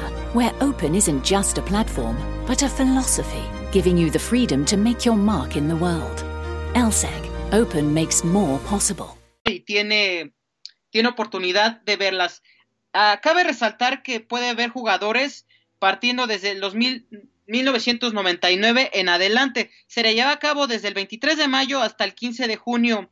Así que a los que quieran ver participar nuevos mexicanos talentos en la sub-20 que quieren llegar a los equipos más importantes de la Liga MX, podrán estar ahí y podrán verlo por televisión. Rápidamente vamos a decir los grupos. El A está conformado por el, el anfitrión Polonia, Colombia, Tahití, Senegal. El grupo C, Honduras, Nueva Zelanda, Uruguay, Noruega. En el D estará Qatar, Nigeria, Ucrania, Estados Unidos. En el E, Panamá, Mali, Francia y Saudi Arabia, Arabia Saudita. Y en el grupo F, Portugal, Corea del Sur, Argentina y Sudáfrica. Así que bueno, todos aquellos que quieran estar presentes para ver la Copa Mundial de la Sub-20, bueno, cheque sus horarios de programación para ver este gran, gran eh, campeonato mundial, que de ahí salen muchos, muchos talentos mexicanos que después los vemos brillar en la Liga MX y que nos sorprenden, nos sorprenden gratamente.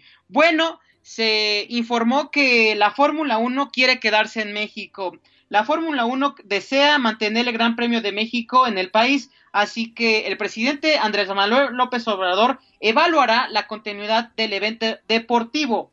En cuanto al anuncio del gobierno, tiene hasta el 28 de febrero que vence ya, casi ya se va, el, eh, tiene el plazo para que el gobierno confirme si se va a renovar el contrato de la, la Fórmula 1 en la Ciudad de México o no.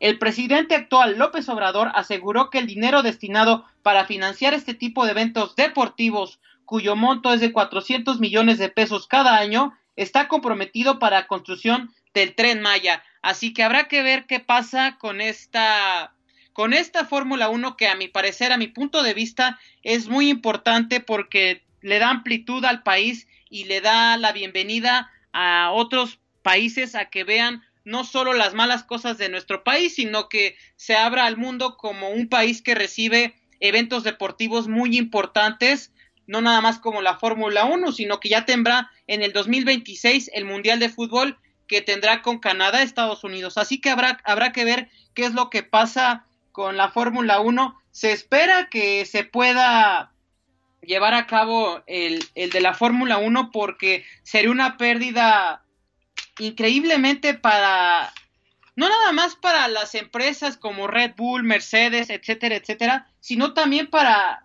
para México, que, que los patrocinadores allá invirtieron dinero en el Hermanos Rodríguez, así que también se, se compuso, si me permiten la palabra, el Hermanos Rodríguez también que se deshabitó porque eran locales los, los Diablos Rojos del México, ahí jugaban, se tuvieron que cambiar de plaza.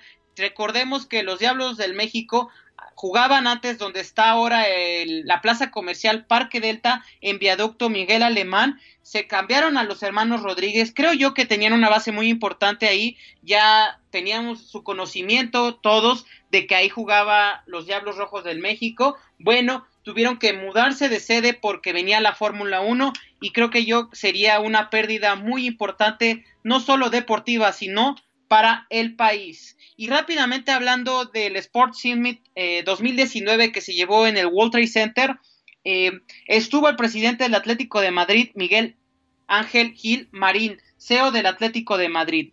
¿Qué es lo que ha puesto al Atlético de Madrid a niveles superlativos de, de, competir por la Champions League, ya dos veces subcampeón y ganar una liga de España, ya al momento estar en segunda posición en la liga española? Bueno, el español comentó, la pasión, el esfuerzo, la solidaridad y la superación son señales de identidad del equipo y sus aficionados.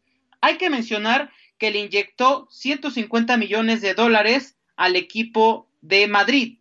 Eh, también algo muy importante que tiene eh, inversión china, que es Wanda, es una inversión que llegó para quedarse. Recientemente, hace dos años, llegó la, la iniciativa privada desde China para poder invertir en este equipo de Madrid.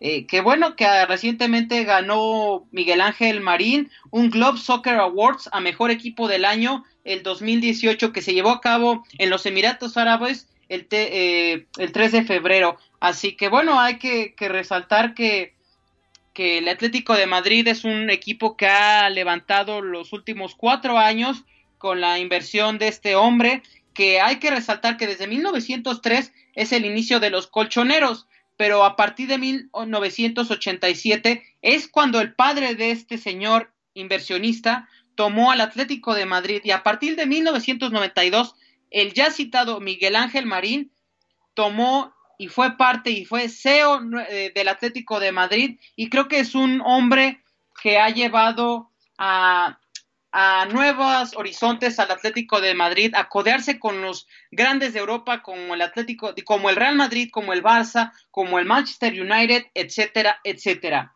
También estuvieron personalidades como el dueño del Santos Laguna, Alejandro Igarragorri, a Mauri Vergara, que es también el vicepresidente del Grupo OmniLife de Chivas, Jorge Alberto Hank es el presidente del Club Tijuana y Rodrigo Ares de Parga, el presidente del Club Pumas comentaron acerca de lo que está pasando en la liga, el cambio de generación, una experiencia como ninguna, atraer personas de servicios. Eh, comentaba Alejandro Irraragori que la MLS está dando un producto no nada más futbolístico y deportivo, sino también está dando en torno al estadio, lo que te lo que vende la MLS está superando a la Liga Mexicana, así que es importante comentó el presidente de Club Santos el entender que la competencia sea cada vez más importante y hacer hay que resaltar esto que es muy importante, ojo a toda la audiencia que él está en la opinión y está en el afán por así mencionarlo de hacer una sola liga norteamericana incluyendo a Canadá y Estados Unidos. Pongamos atención porque esto puede repercutir en la Liga MX, que el presidente de Santos Laguna, que tiene mano firme en las asambleas de dueños de la Liga MX, que quiere compartir una liga con Canadá, Estados Unidos y México. Veremos qué es lo que pasa, pero bueno,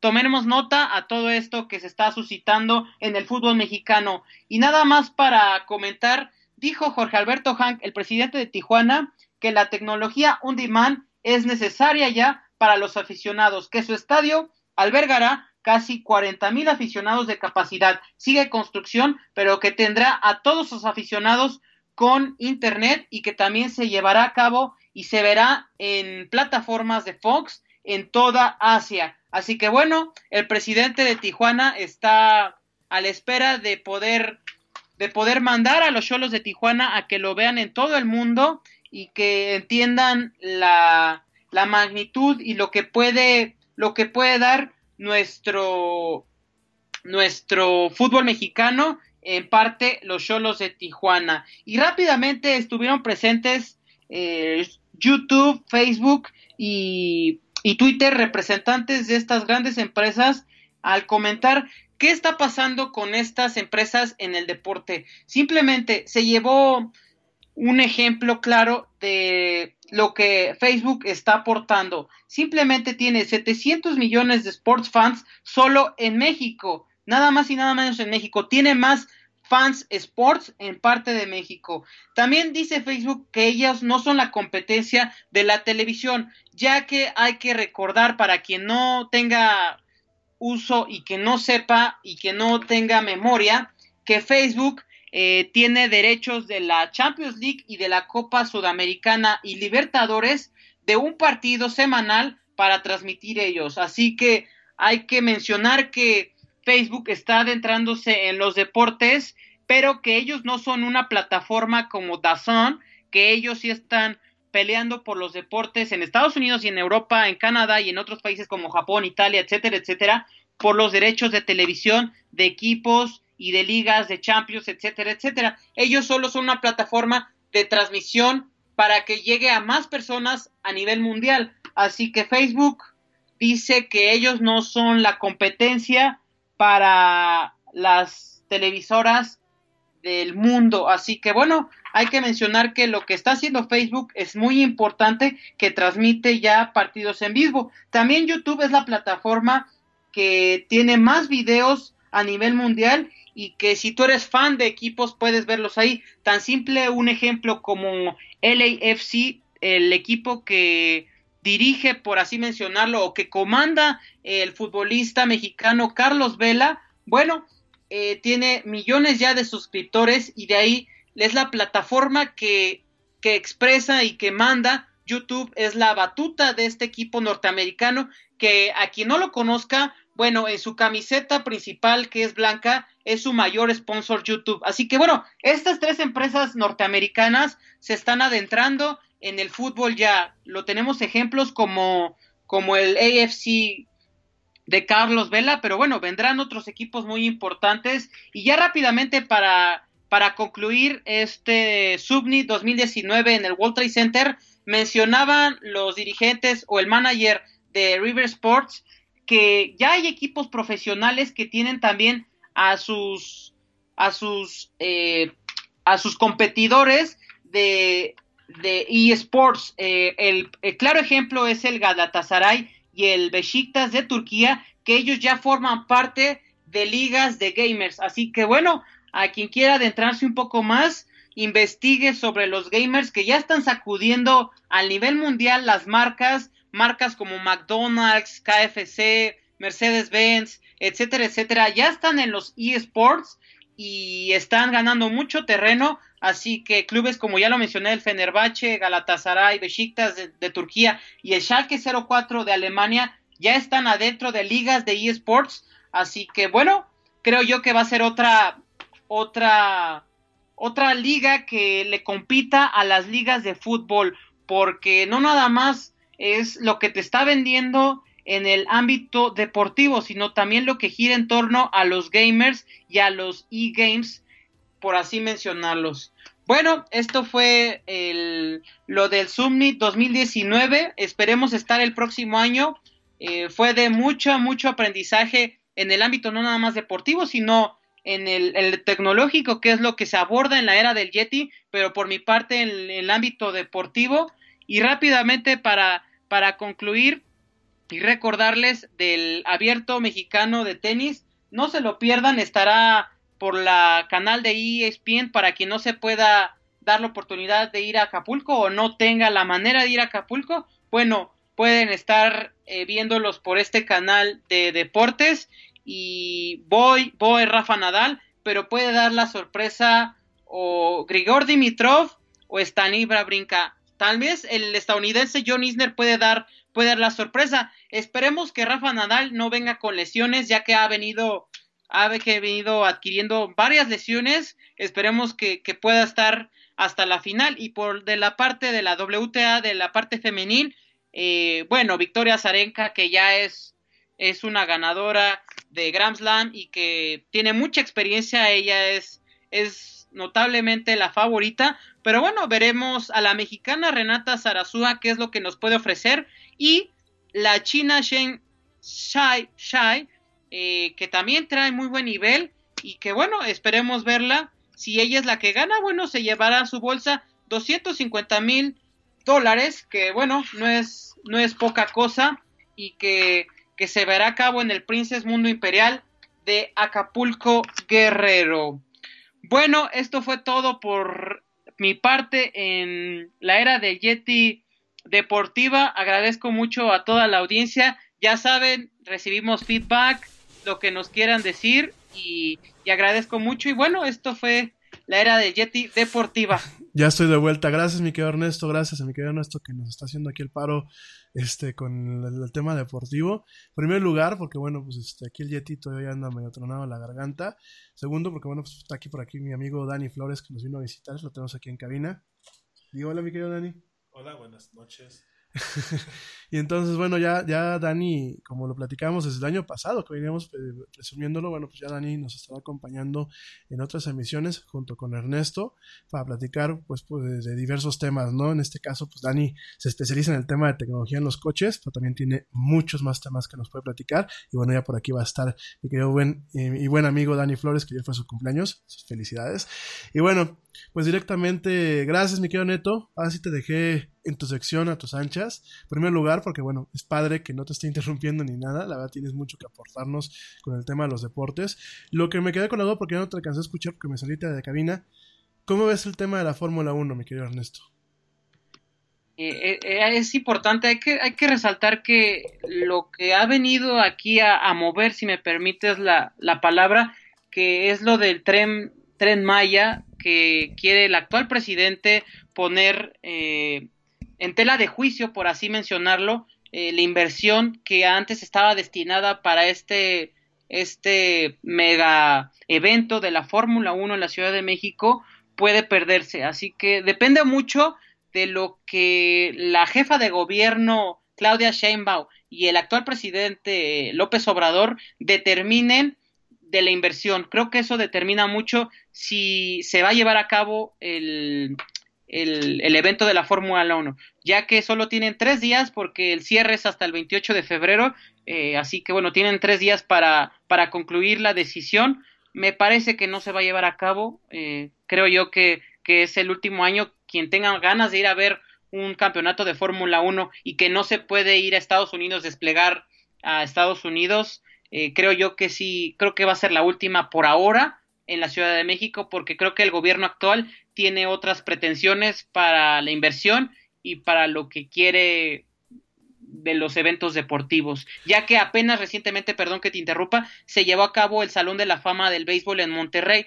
Al actual presidente hay que resaltar, para quien no sepa, le gusta el béisbol y es muy asiduo al béisbol, así que creo que determina mucho el deporte que le guste al presidente de la República.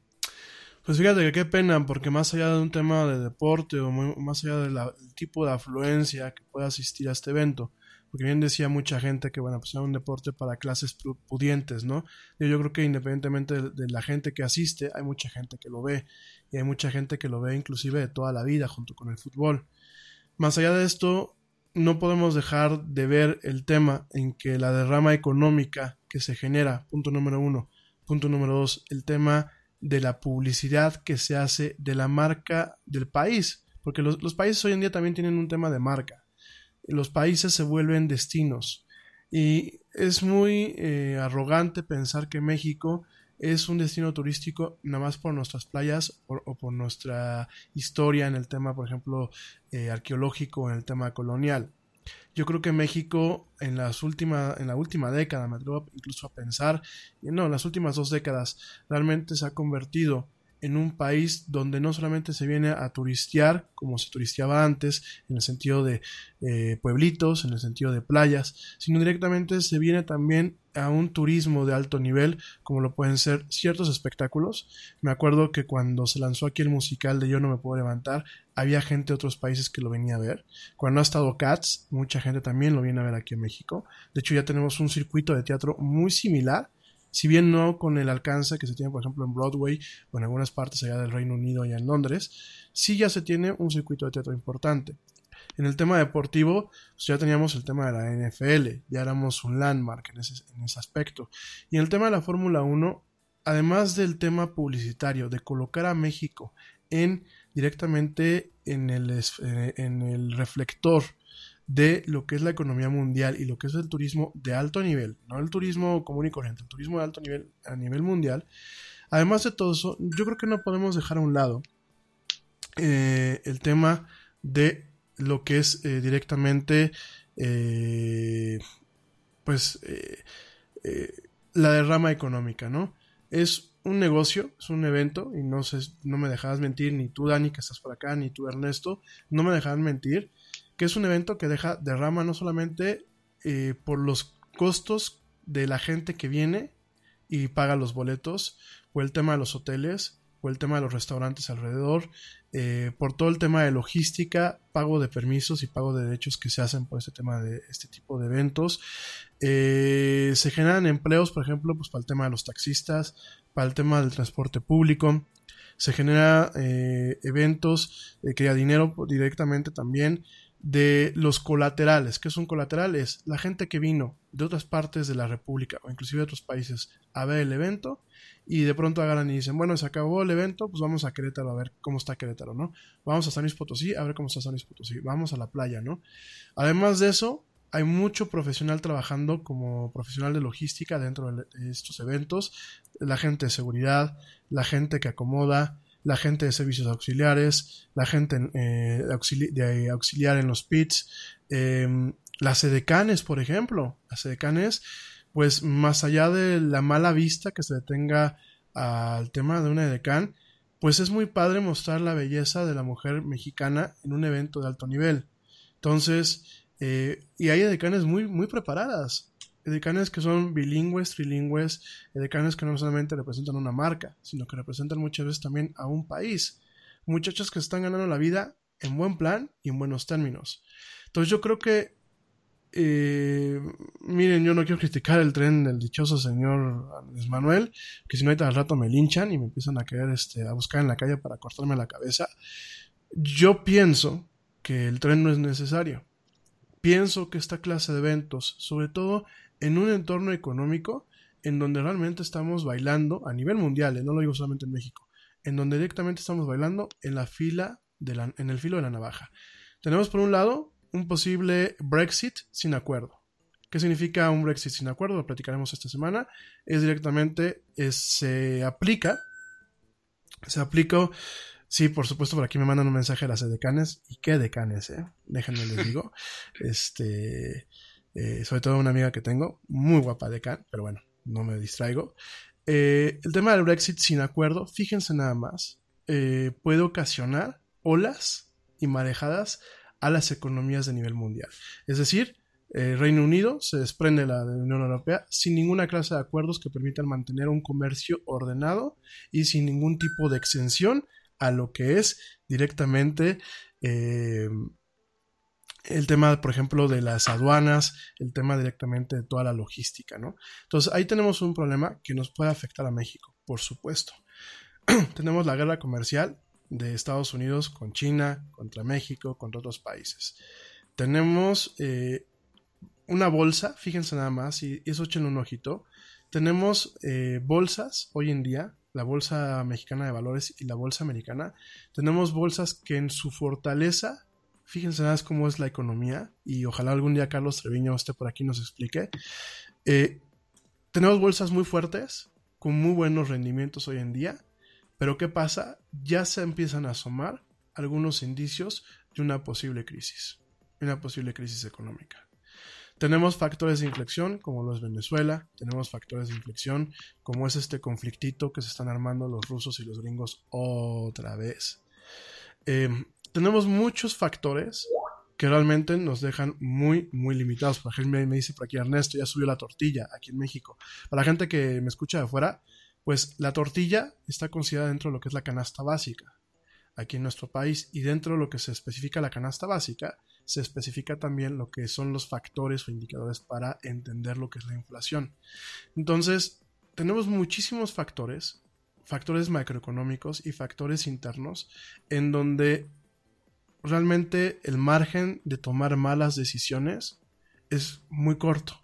Y con cualquier tropiezo, el Señor nos puede meter en un problema muy, muy grande. Yo siempre lo he dicho, no me atrevo todavía a dudar de sus intenciones, digo de forma pública, en privado es otro tema, pero este, definitivamente no bastan buenas intenciones en este mundo, bastan buenas acciones. Y creo que no están tomando buenas acciones. Con todos estos, estos tiempos que te estoy diciendo, uno de los principales riesgos que también tenemos ahorita es que de pronto Colombia y Brasil en Latinoamérica se vuelven dos países junto con, junto con Panamá que se vuelven más atractivos a la inversión extranjera. Y se vuelven muy atractivos a la inversión extranjera directa, porque hay dos tipos de inversión. Hay la inversión en donde se compra la deuda, que aquí en México andamos muy bien, andan la gente comprando, los extranjeros andan comprando deuda a lo grande, que también es muy peligroso, ya lo platicamos en, otro, programa, y lo que es la inversión extranjera directa. ¿Qué es la inversión extranjera directa? Que el día de mañana llegue, por ejemplo, Volvo y diga, voy a construir una planta en México para armar mis coches. Y le voy a dar chamba a toda la gente que está ahí y voy a utilizar talento mexicano. O, llega Nestlé y dice, voy a, a construir cinco plantas más. Eso es una inversión extranjera directa. Y saben que hoy por hoy se están volviendo mucho más atractivos lo que es directamente eh, Brasil por el tipo de economía que quiere manejar su actual presidente y Colombia que ya te recuerdo que también Colombia ha tomado muy buenas decisiones. Una de ellas es incorporarse a la OTAN de una forma eh, acotada, pero ha sido un, tema bastante interesante. Y Panamá, que Panamá está teniendo un resurgimiento. Entonces, directamente con todos estos factores, yo creo que lo peor que se puede hacer es tratar de presentar a México como un México de antaño, porque de forma muy humilde y sin querer meterme en política y en los últimos dos minutos que nos quedan de programa, el señor Andrés Manuel yo creo que está eh, viviendo en los 80 o en los 70, como siempre lo he dicho, cuando realmente la economía de un país ya no es ni siquiera en busca de la autosuficiencia. Es ridículo que cualquier país hoy a nivel mundial, sea los Estados Unidos, sea China o sea México, busque un tema de autosuficiencia, porque siempre van a haber otros países que van a suministrar talento, fuerza, eh, fuerza de trabajo, capital o inclusive algunas materias primas que por, por razones pues no, no, se encuentran en el país donde están haciendo las cosas. Es parte de la globalización. Entonces yo humildemente creo eh, que mandar la señal de cancelar la Fórmula 1, además de darle en la madre a todas estas profesiones, además de darle en la madre a todos los empleos, además de darle en la madre a la imagen que se tiene de la Ciudad de México en el extranjero, que no es mala, además de darle en la madre a la imagen de que se tiene de México como tal en el tema turístico, está mandando un mensaje muy preocupante en el sentido de a México ya no le interesa la inversión extranjera directa. Y eso nos puede pasar muchas facturas muy dolorosas a largo plazo.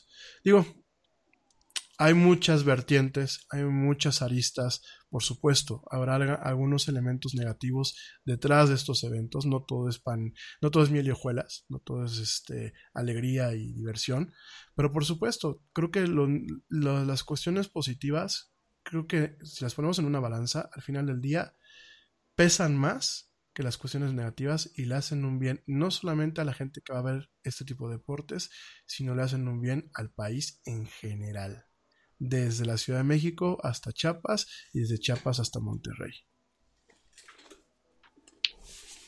Pues sí.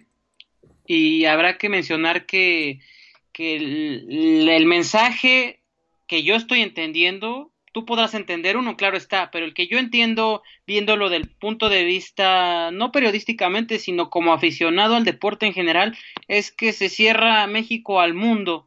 Entonces, bueno, si así comienza esto, no sé qué es lo que pueda venir en un futuro no muy lejano, lo que le puede venir al país. Así que bueno, esperemos que la decisión sea la correcta, eh, no nada más hablando del, del ámbito deportivo, que ese ya pasa a segundo término, envolviéndolo lo que es el país, ¿sí me explico? Así que bueno, esperemos que la decisión sea la correcta, pero sí quita, quita algo muy importante hablando de un, de un evento deportivo que es mundial y que abre, abre una ventana al país, a la ciudad, de lo que es México y su cultura y lo que gira en torno a.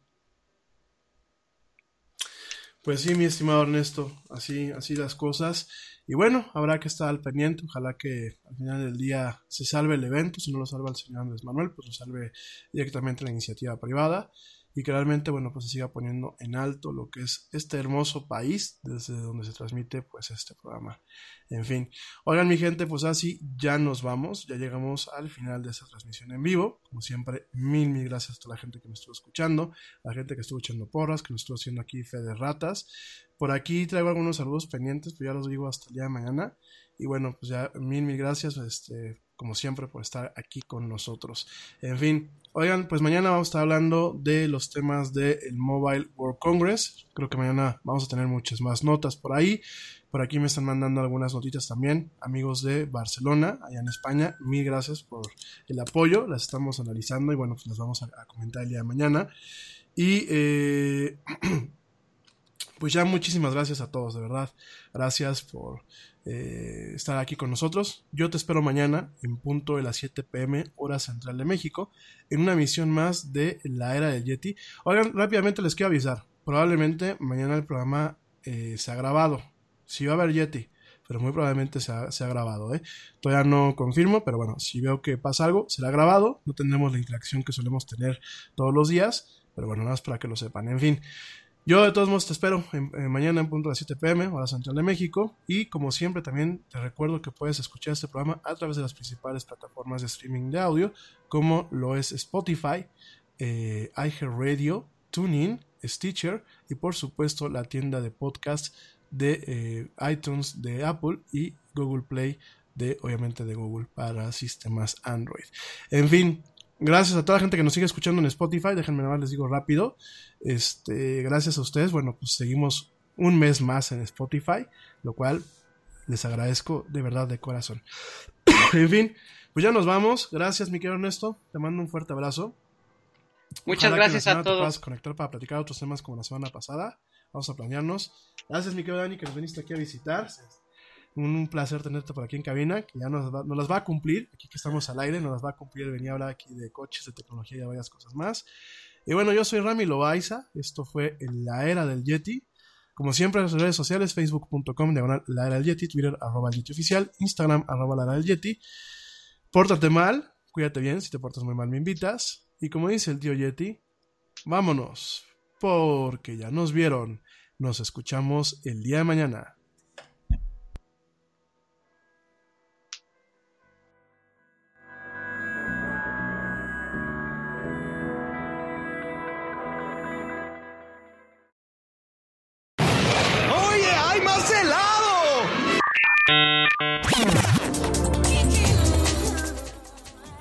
Que la actualidad no te deje helado. Te esperamos en la siguiente emisión de La Era del Yeti.